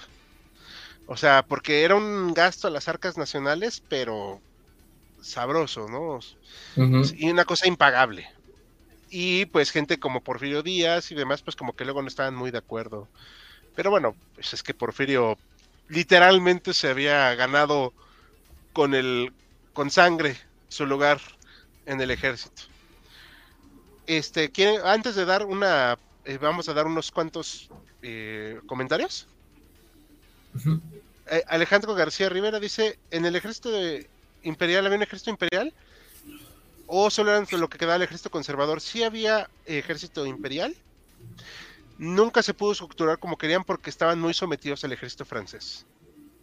Eh, en el segundo imperio mexicano no hubo Mexican Company Spy. No sabría decirte. Esa es una muy buena pregunta. Los franceses no podían invadir México por el conflicto de Prusia, pero todavía faltaba tiempo para eso. O sea, todavía no, pasaba. Lo que sí veían es que se estaba fortaleciendo Prusia, eso sí.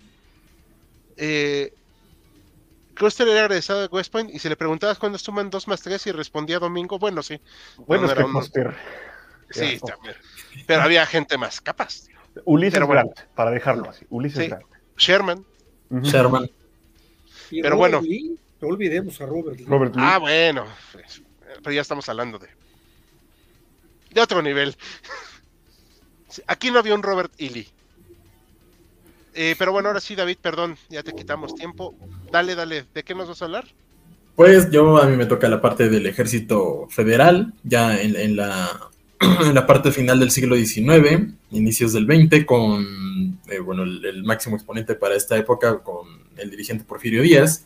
Y justamente hacía hace rato la, pregunta de más o menos cuántas personas o cuántos soldados había a, grandes rasgos para el ejército liberal, porque justamente terminando la, intervención ya desde el 67, eh, como bien mencionaba Hal, eh, una de las preocupaciones principales para, para el gobierno mexicano es reducir la cantidad de, personas que hay en, este ejército.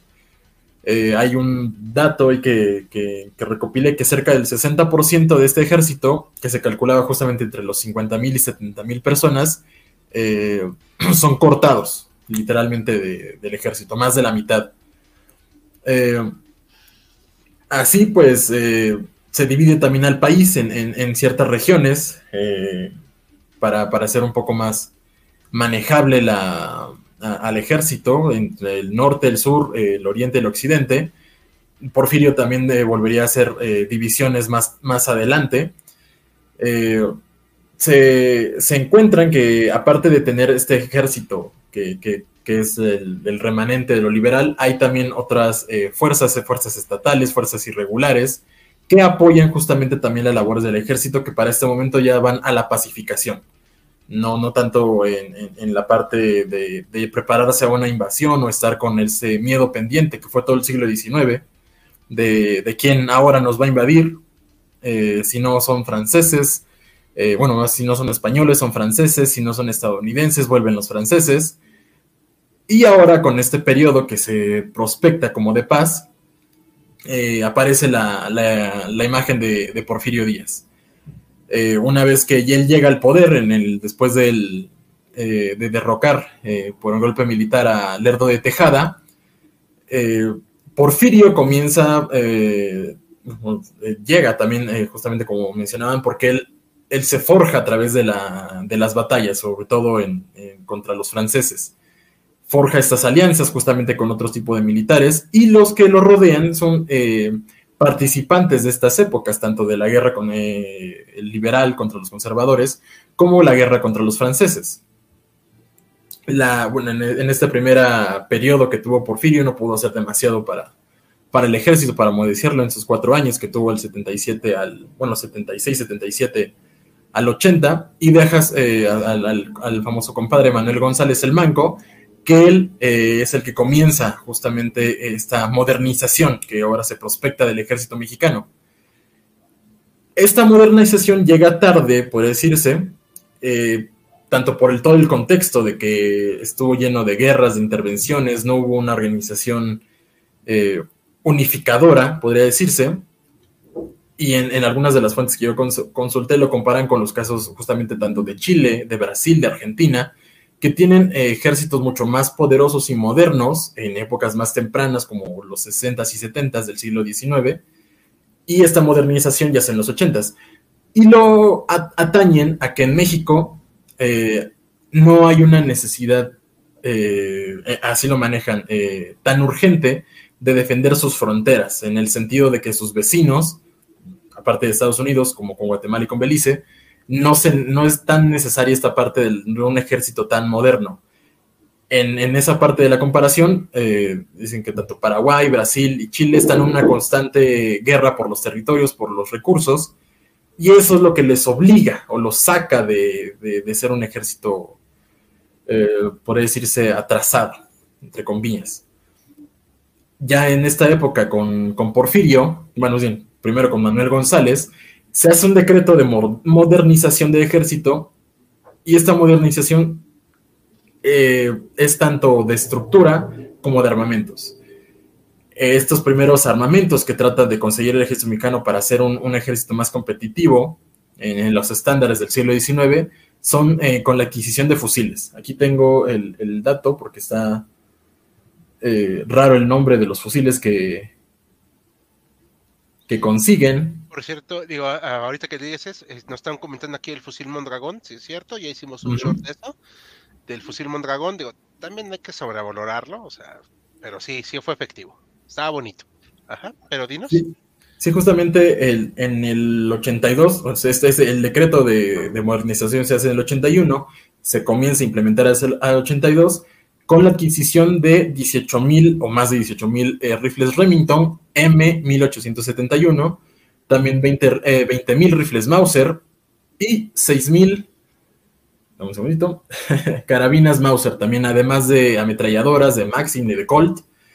Eh, estos armamentos se consiguen aparte en Estados Unidos, en Francia y en Austria. Y en, aquí también entra este Manuel Mondragón, que era el director de artillería del ejército y con esta eh, inventiva, que aparte de conseguir eh, estos materiales por fuera, el, motivo eh, principal, por decirse, de, la, de esta reorganización y modernización, aparte de prolongar el periodo de paz que se prospectaba con la época porfiriana y su eslogan, su eslogan de, de paz y progreso, es obtener, aparte de esos materiales, tener autosuficiencia, tener una base donde ya no tener este, que ir al extranjero a, pedir eh, este tipo de armamento, sino poder generarlo en el interior del país. Se hacen también la Fundición Nacional de Santa Fe, que es este espacio donde aparte de, hacer material para el ejército,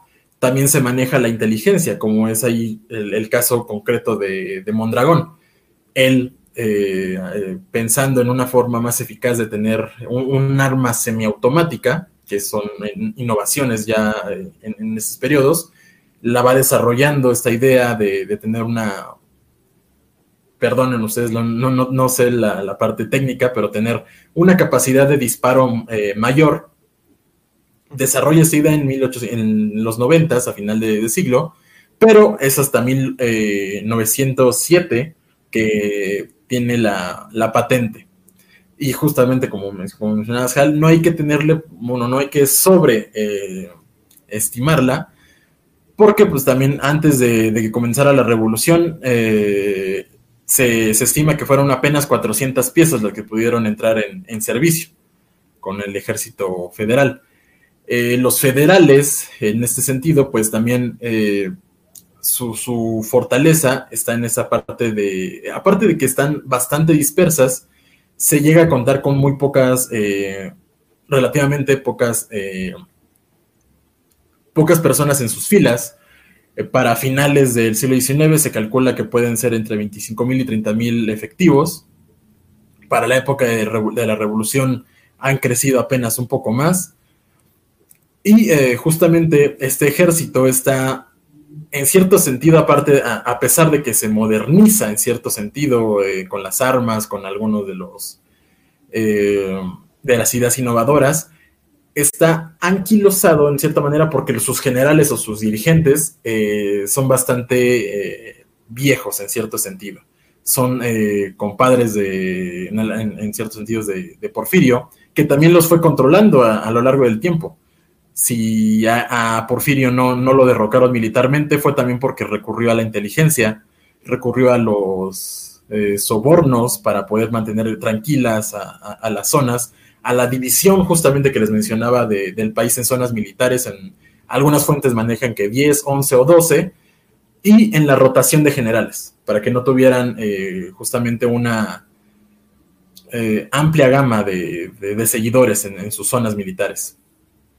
Eh, al, estallido de la revolución, el, ejército federal saca el cobre porque, a, pesar de que derrota primero a, algunas de las sublevaciones, es derrotado en, la frontera, en Ciudad Juárez, y va perdiendo eh, batallas importantes en las fronteras y en algunos otros estados con las sublevaciones tanto de, Pancho Villa y algunos eh, otros.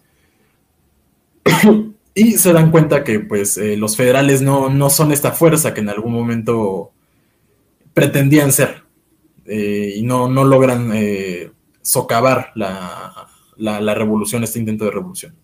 De hecho, un punto muy importante, interrumpiéndote, es que era un, ejército que se veía bien bonito, como vemos aquí las fotos. O sea, estaba bien padre. Pero la realidad era algo más así, como este señor. Sí. Y aunque, insisto, no estamos dividiendo por nada, ningún otro criterio más que la efectividad, acá el señor Victoriano Huerta, que de hecho era un militar en un buen sentido competente y sí sabía de sumar, era ingeniero, si mal no recuerdo, nos dijo Mariano. militar? ¿Del colegio militar? Este, la verdad es que será un bonito ejército de desfiles, pero en Tomochic, en 1892, si mal no recuerdo, lo exhibieron, pero bonito. O sea, y eso ya era un grito, una señal de alarma muy grande. Entonces, eh, lo que comentas, sí, o sea, era moderno en muchos sentidos, pero... Ineficaz. Ajá. Y aparte, pues, Díaz siempre anduvo moviendo las piezas militares precisamente para que no le dieran un golpe. Y quién sabe si eso fue bueno o malo, digo, ahí sí ya... Pero bueno, hay que recordar que Bernardo Reyes, en un acto de franca locura, se aventó pensando que pues con solo su presencia lo iban a respetar los soldados, ¿no? Y pues y pues lo presentaron con San Pedro rápido, entonces yo creo que sí lo respetaron. Pero bueno, no sé qué más quieras decir. Eh, también creo que rápido la parte donde después de, la derrota, bueno, sí, derrota y del exilio de Porfirio, eh, Madero llega, parecería que llegaría al fin de los federales, pero Madero los mantiene. Aparte, a pesar de que, de que, son los revolucionarios, el ejército revolucionario, eh, uno de los ejércitos revolucionarios el que lo, alza al poder, eh, Madero mantiene bastante de la estructura de gobierno de, Porfirio, entre ellos al ejército, y eh, alegremente nombra a Victoriano Huerta como un comandante este, del ejército que rápidamente se le voltea, y ya conocemos el resultado de la, de la decena trágica, ¿no? Con, con, este... Eh, Francisco I. Madero, que, muchas veces el I tal vez puede ser de idiota. No hay que ser tan duros con el caballero. Ya Mariano ya se enojó, ya nos va a pegar. Habría que hablaba con los espíritus, David. No. Hablaba con espíritus, a lo mejor, a lo mejor le, recomendaron a, a, Huerta. Si mal lo recuerdo, digo, haciendo paréntesis, Huerta es el que acompaña a Díaz en su exilio. Sí. O sea, en el barco a su exilio. Así es. Digo, eh, ahí aplicaba el amiga, date cuenta, o sea. Sí. sí, red flag, una red flag. Ahora que lo menciona David, y ahí como que quería, perdón, metiendo un poco mi cuchara, eh, la escena trágica y otra cuestión. Eh, en los últimos años se ha ido manteniendo, se ha ido generando cierto debate en torno a la escena trágica. Tradicionalmente se había hablado de que, bueno, en este alzamiento militar que primero encabeza Bernardo Reyes con Félix Díaz, apoyado por el, mencionó a Manuel Mondragón, que es un intento de ocupar Palacio Nacional que no sale y que se tienen que refugiar en la Ciudadela, que es cuando Madero nombra a Huerta para que los termine de aplastar y que en la tradición historiográfica era que se estaban nada más haciendo tontos bombardeando la ciudad para sembrar miedo y que luego ya le dan el golpe a Madero. Eh, historiadores como el doctor Bernardo Ibarrola han investigado y han dicho que hay que tomar con pinzas ese relato, que en un principio sí hubo combates reales entre los alzados y los, este, las fuerzas entre leales por Huerta, pero que por la potencia de las armas que se estaba usando, que eran ametralladoras, este, artillería de retrocarga y fusiles de repetición, de los cuales poseían muchas más municiones los, este, alzados en la ciudadela, habían llegado a un punto muerto tipo Primera Guerra Mundial, y que además las propias doctrinas militares de los eh, oficiales formados en el colegio militar, que ya no estaban actualizadas, pues habían jugado en contra. Eh, de hecho, otros historiadores hablan de que realmente el único o de los pocos oficiales que eran inventivos, que no se enseñan al manual eh, de la guerra, era, por ejemplo, este Felipe Ángeles, porque los demás eran tan cuadrados que por eso se explica derrotas frente a los revolucionarios en 1910, por ejemplo. Sí. Sí, Oigan, eh, hay varias preguntas muy importantes que estoy viendo, ¿las ponemos? Sí. Eh, me dice, Isabel, me da la atención que están diciendo porque en esas fechas tenía casi la misma población de toda Sudamérica y cualquier país de allí tenía más ejército. Eh, ¿Cómo que no podían pagarlo? A ver, para la época de 1910, digo, estoy calculando, eran como 15 millones de mexicanos. Digo, más o menos, ¿ok? De esos 15, toma en cuenta que pues la mayoría no sabían leer y escribir. Entonces como que no había mucho de dónde escoger. O sea, y por eso el eh, la revolución mm, mueren más o menos un millón de mexicanos. O sea, sí es una masacre. O sea, porque... Y yo, ah. contestándole, contestándole al comentario que hacen, aquí lo, que yo platicaba, no sé si lo platicamos ya cuando empezamos o antes, cuando estábamos tras las cámaras, es que eh, en México siempre se dejó al ejército en segundo lugar, a diferencia de los países de Sudamérica que sí privilegiaron la existencia de un ejército.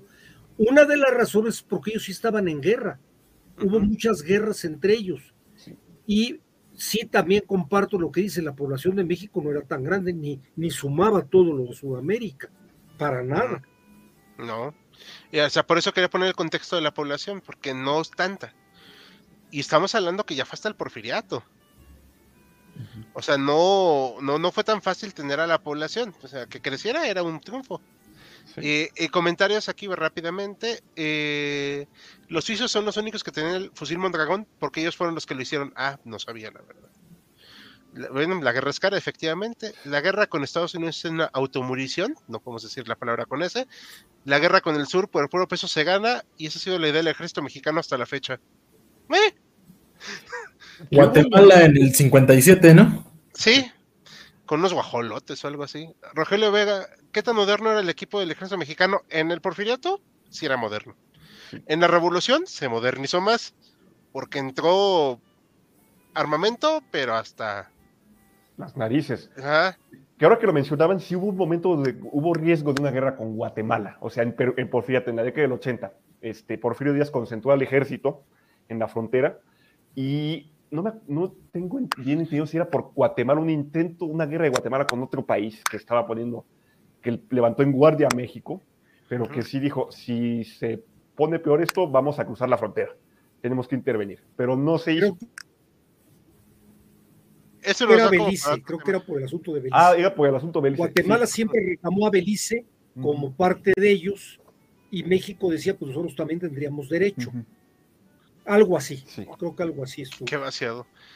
Eh, nos comentan acá de un film del 69 que se muestra a los fusileros que no pueden montar una Browning M1917 correctamente, pero había un consejero alemán. Mm, es un buen dato. Gracias. Mm. ¿El ejército federal muere en la batalla de Zacatecas? Sí. Para pronto sí. ¿La Marina Mexicana cómo se conformó? Es una muy buena pregunta. Se funda en 1825, creo. Cuatro, creo, ¿no? Por ahí tenía yo el dato. Cuando eh, San Juan de Ulúa. Ajá. Sí. Con Aarón Sáenz de Baranda. Sí, y creo que es la institución. Pedro Sáenz de Baranda. Sí, Pedro Sáenz de Baranda, gracias. Ese era el, el, nombre que buscaba. Y más o menos son los que se mantienen como que más ecuánimes, ¿no? O sea, Pero tienen también su historia accidentada. Sí, sí. Y además mismo Marina. En México la Marina pues era un lanchón. O sea, y realmente nuestra infantería naval, así la moderna, la que vemos ahorita, data de 1941. Estoy de acuerdo. Estoy ¿Por la guerra mundial? Por la Segunda Guerra Mundial. De ese Madero, no sé si su hermano, un hermano del padre, se fue a Buenos Aires y creó una dinastía de ingenieros civiles. Hacían obras importantes como puertos y represas. Mira, Gustavo no pudo ser porque acá usaron su ojo de bola de billar. Entonces, este, debió ser u otro hermano o un pariente. Pero es un buen dato, así que la estupidez sería algo personal, no de familia. Sí, era de él, nada más. Los suizos tenían industria para hacer los fusiles Mondragón. Sí, me sí. parece que sí. Eh, ahora sí que vamos a pasar al último tema para darle al doctor Mariano la oportunidad de hablar. Eh, no sé si quieren comentar algo más. Igual ya, este dato final, eh, el ejército federal es disuelto el 13 de agosto de 1914 con los tratados de Toloyucan, después de que sale al exilio también eh, Huerta y después de la derrota de Zacatecas. Sí, fir fir firmados en el eh, Curebarros de un carro, ¿no? Así es. Ajá. Lo firmó Obregón. Sí. Y al pobre Pelagatos que le tocó firmar los del otro lado, o sea. ¿Sí? En fin, eh, Mariano, ahora sí, micrófono todo. Mira, todo. quiero hacerlo muy sintético. Claro. En 1910 había un ejército en México, que era el ejército federal, ya bien nos explicó David lo que pasó.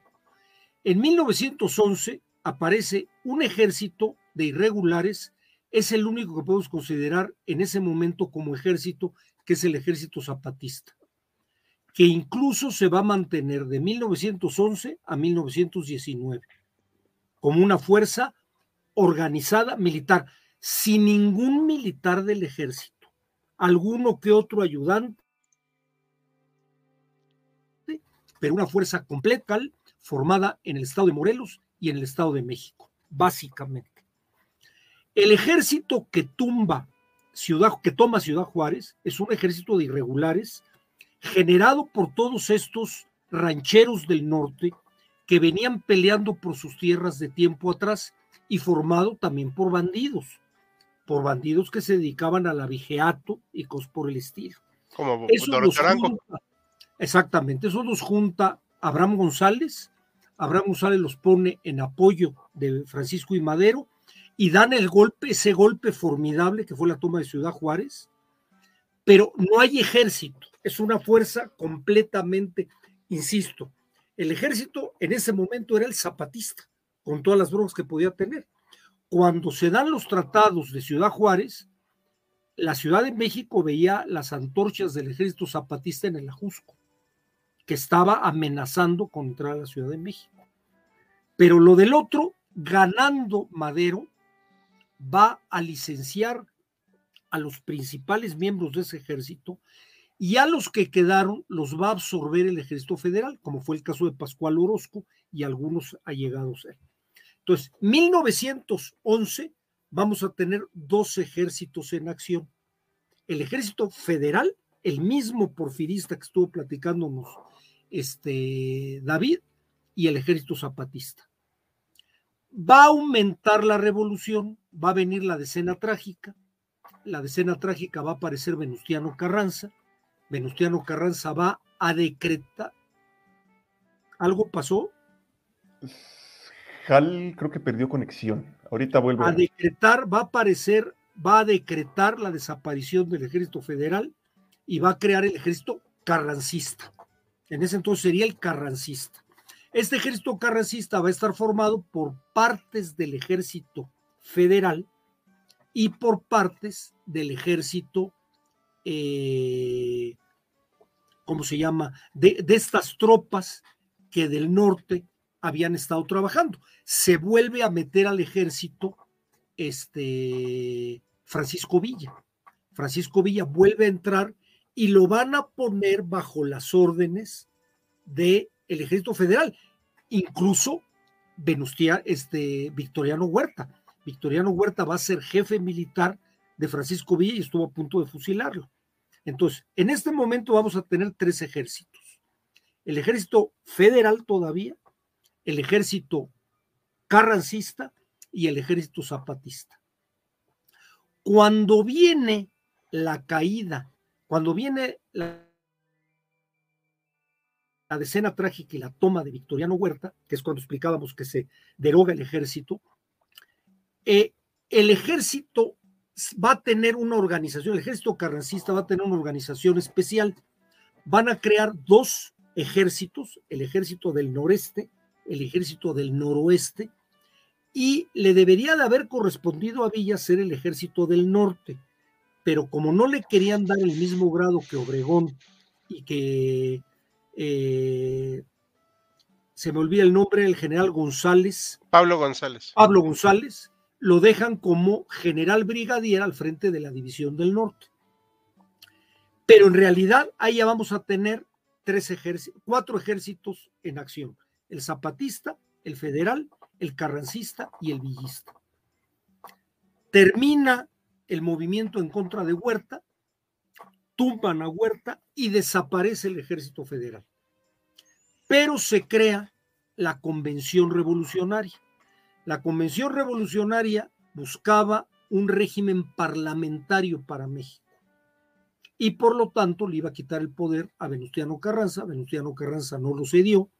Entonces Villa va a apoyar a la convención revolucionaria y se va a crear ahora sí un ejército en forma. Además, muchos preguntarán, oye, ¿de dónde salió ese ejército?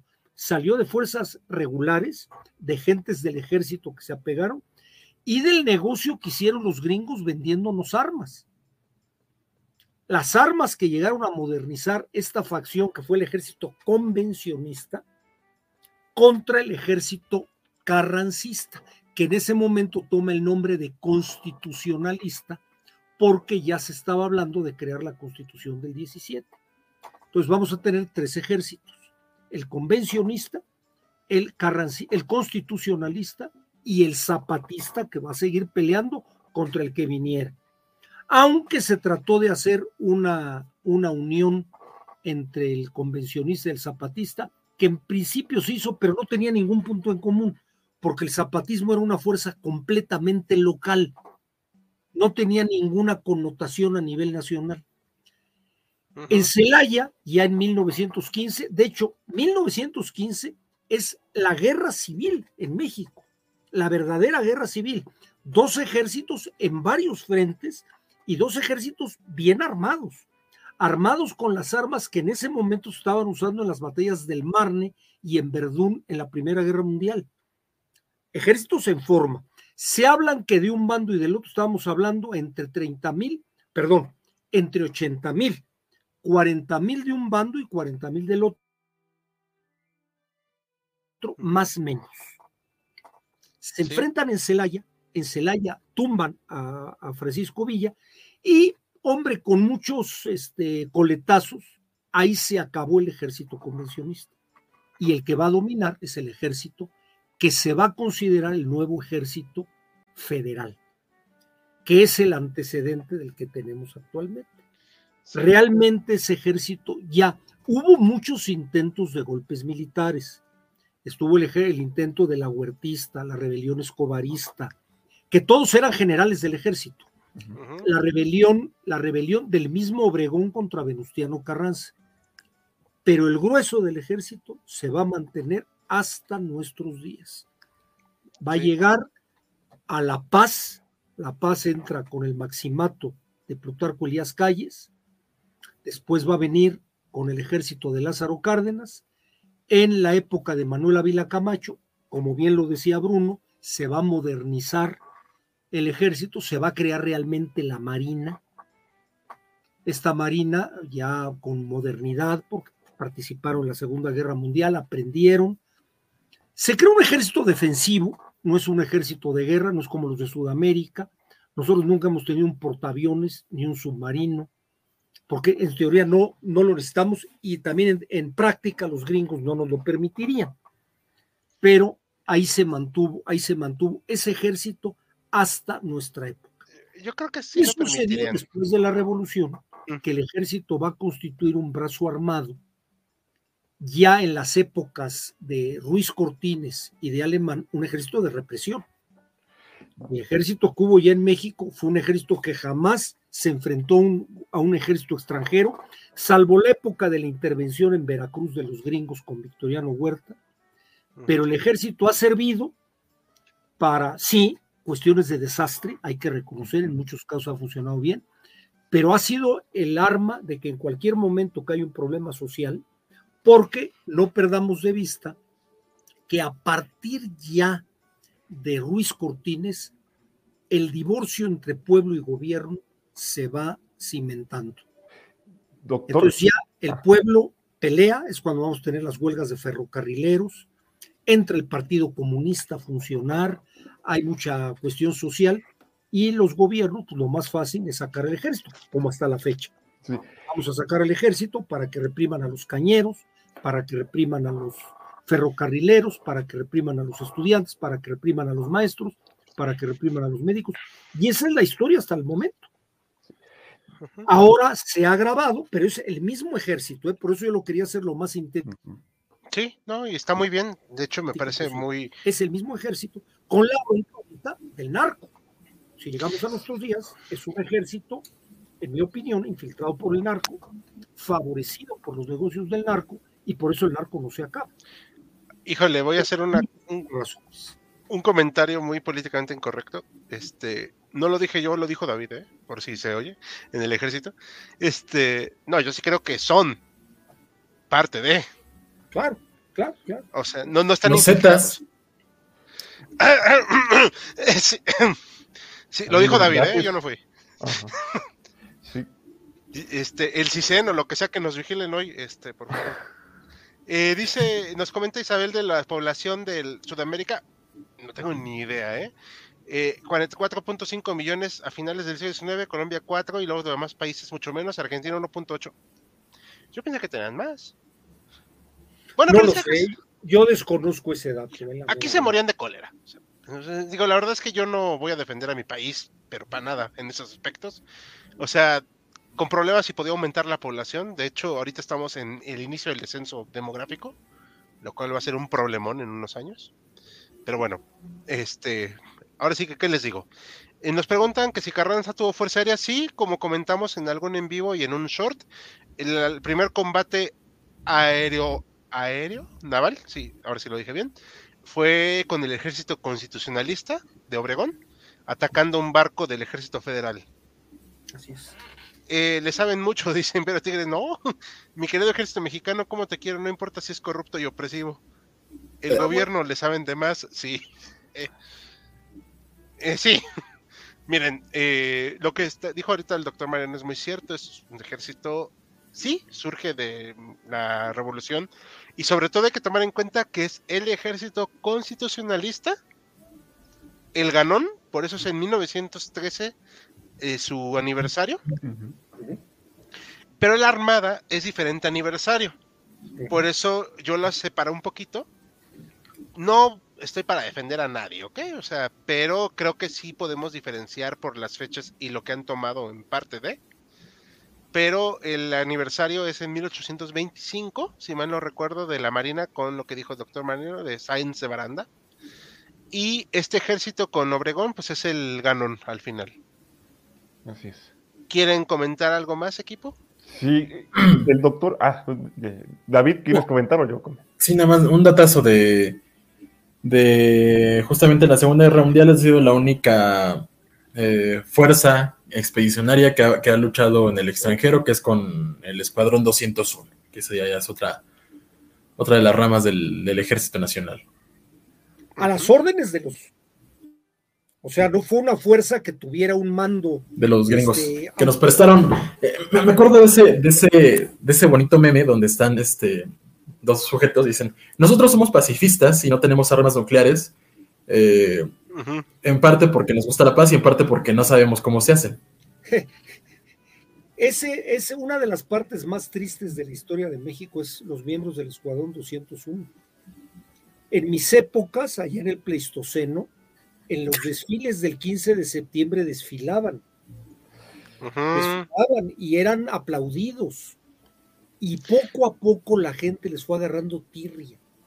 Sí, y Los no- últimos, ya cuando, yo me acuerdo a uno que entrevistaron ya por ahí en la época de Echeverría, dijo, no queremos saber nada. La gente no nos quiere por haber peleado del lado americano.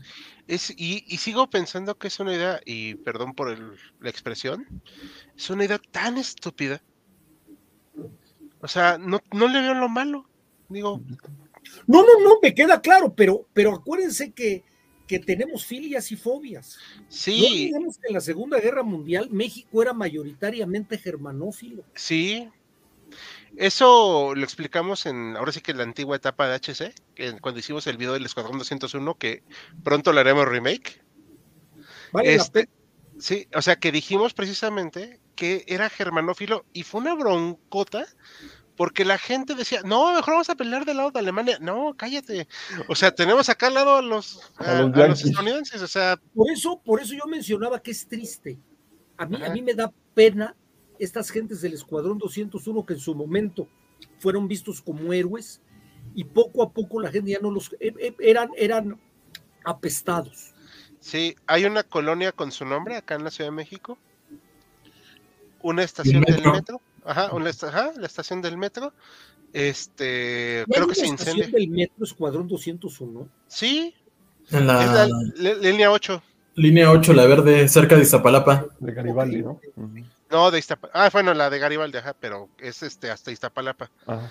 Lo digo porque yo antes, este, en alguna etapa de mi vida viví cerca de ahí, entonces sí. Pero es que también- tienen un monumento en Chapultepec, súper olvidado. sí. Ahora, yo hay una cosa que a nivel de lo personal por mi intervención yo quisiera cerrar con esto.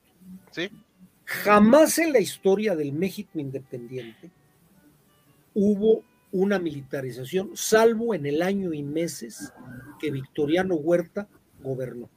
Victoriano Huerta sí fue un golpe militar apoyado por los militares del antiguo ejército porfirista. Y llegó a militarizar ferrocarriles que controlaba, escuelas y este, aduanas. Hasta ahorita. sí. Ahorita jamás hemos visto una militarización como la que estamos viviendo ahorita. Y me voy a permitir una opinión eh, muy, tal vez muy tonta, pero tal vez el tiempo me dé la razón o me equivoque, no sé. Yo no creo que le alcance para militarizar al país porque el ejército es demasiado mediocre y de pocos elementos para poder lograrlo. Creo yo, Ojalá. o creo yo, o sea, esa es mi opinión. Aquí la pregunta a veces es, ¿quién es ren de quién? Ah, ¿Nuestro presidente del ejército o el ejército de nuestro presidente? Mm, él es rehén de, este, de las arterias tapadas, pero...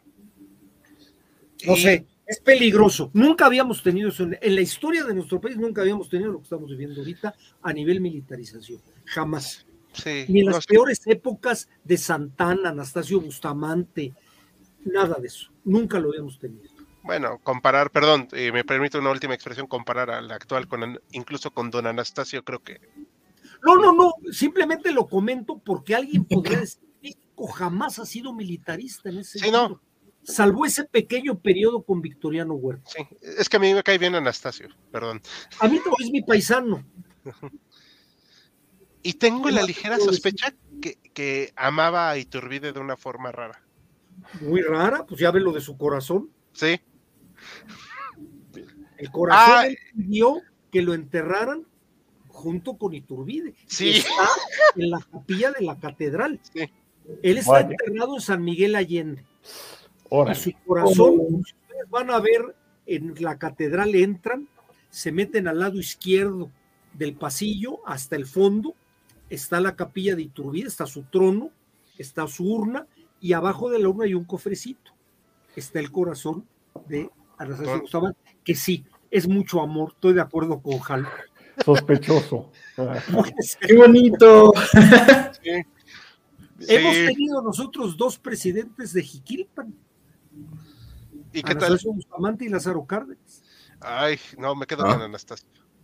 Eh, no, no, perdón, eso ya fue opinión muy personal. Eh, digo, perdón eh, si nos debrayamos un poquito aquí, eh, audiencia. Ahorita vamos a unas últimas preguntas para ir cerrando. David, ¿quieres opinar algo, perdón? No, iba Bruno, ¿no? Sí, quería retomar un comentario del doctor. Estoy totalmente de acuerdo y con lo que también ha dicho Hal de que este, la última etapa de este ejército nacional, pues ha estado eufemísticamente hablando dedicado a seguridad interior. Ahora, usted lo citaba, doctor, a partir de Luis Cortines. Yo estaría diciendo que prácticamente desde su nacimiento. Sí. Este, en los años 20 se usó al ejército aquí en Ciudad de México y en otros estados para reprimir eh, disparando y no precisamente al aire Creo a que grupos obreros que no se ciñeran a la CROM. Más tarde a la CTM. Entonces, eh, en el 40, en estas elecciones muy, muy, muy cuestionadas, se sabe que el ejército embarazó urnas y dispersó a almazanistas. Eh, Miguel Alemán, eh, que lleva, que, acentúa esta despolitiza- despolitización del ejército y llegada del poder civil formal al régimen postrevolucionario, recurrió al ejército para reprimir a los petroleros en 1946. Creo que Eh, tiene razón, ¿eh? Creo sí. que tiene mucha razón. Y efectivamente se va a seguir prolongando hasta 68, que ocurre Tlatelolco abiertamente, porque tenemos la guerra sucia, de la cual ya hay también en vivo aquí en este. Así es. Eh, yo aquí este personalmente en Ciudad de México veo algo contrario. Se usa eh, en esta época, se usa mucho al ejército al principio, pero luego se le va relegando para- en favor de otros cuerpos policíacos que van surgiendo y se van especializando, como el de granaderos, a menos que haya casos donde los policías no puedan, que es, eh, por ejemplo, ya la, la represión de los ferrocarrileros en 59 o los movimientos estudiantiles del 68. Pero sí, a nivel república, ejército estuvo siendo usado eh, en todos esos años para eh, poner en paz. Creo que tiene razón, ¿eh? Con, con lo de las fechas. Creo que, creo que me, me, me, me cambio de opinión, ¿eh? Creo que tiene razón. Pero totalmente de acuerdo con lo señalado, doctor. Efectivamente. Desde un principio, desde un principio, y claro, después medio disfrazado, pero ni tanto, Porque ahí tenemos el caso, a lo que acabamos de vivir con el problema de Ayotzinapa. Oh, sí, Allí el ejército está metido hasta las cachas. así es. David, ¿algo más que quieras para ir cerrando? Nada más cuidado con los militares que tienen tenis o, pa- o pañuelos blancos. Eh, sí, sí, El eso. glorioso, el glorioso Olimpia o los halcones, ¿no? Los halcones. O los de ahorita. Esos militares tienen tenis, corran. sí. Es que sí, sí es peligroso, ¿no? Fuera de coto. Sí, es- sí está peligroso. Bueno, eh, vamos a dejar unas últimas preguntas rapidísimo. Sí. Así, este. Ah, ahí saben que sufrió lo que sufrió mi bisabuelo, que era alemán cuando llegó a México en 1947. Uy, lo, lo, lo lamento. Eh, la última sonada militar en México fue la rebelión escobarista. No, No. fue la de Saturnino Cedillo. en el claro. 38. Ujú.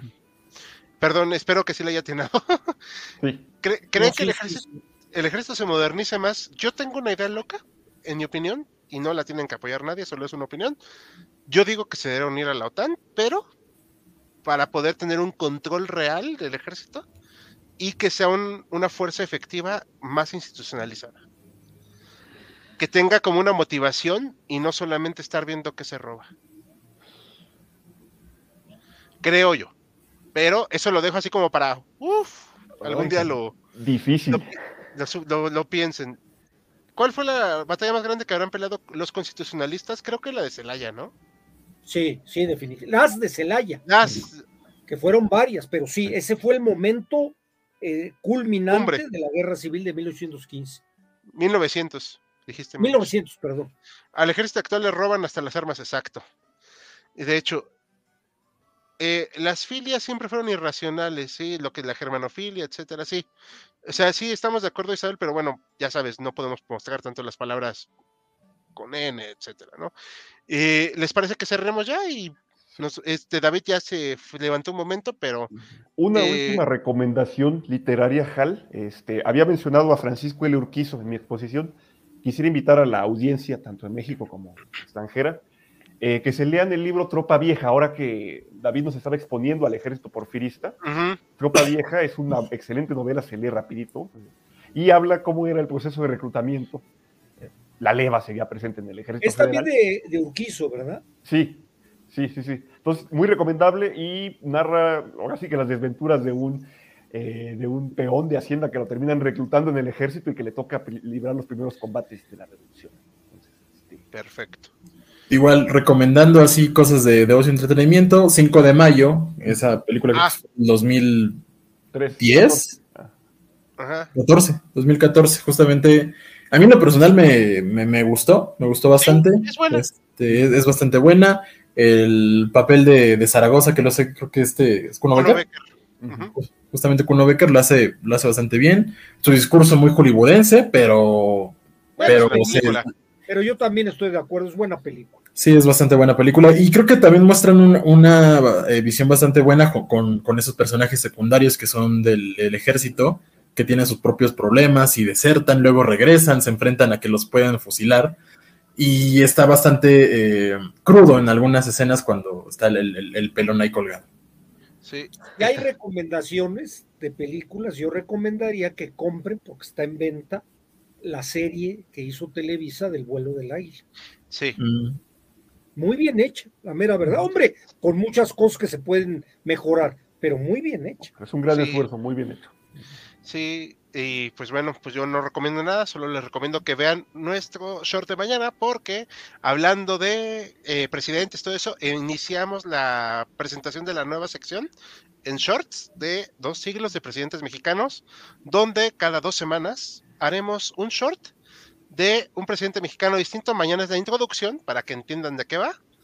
El sábado nuevo video en HC2. Esto va a ser en exclusiva los dos videos en HC2. Y el próximo miércoles estrenamos el video de Manuel Lozada que escribió Bruno, que va a ser el este conservador que fue un personaje bastante polémico en su momento. Pues sin nada más que decir, nos despedimos, denle manita arriba, compartan y hasta luego.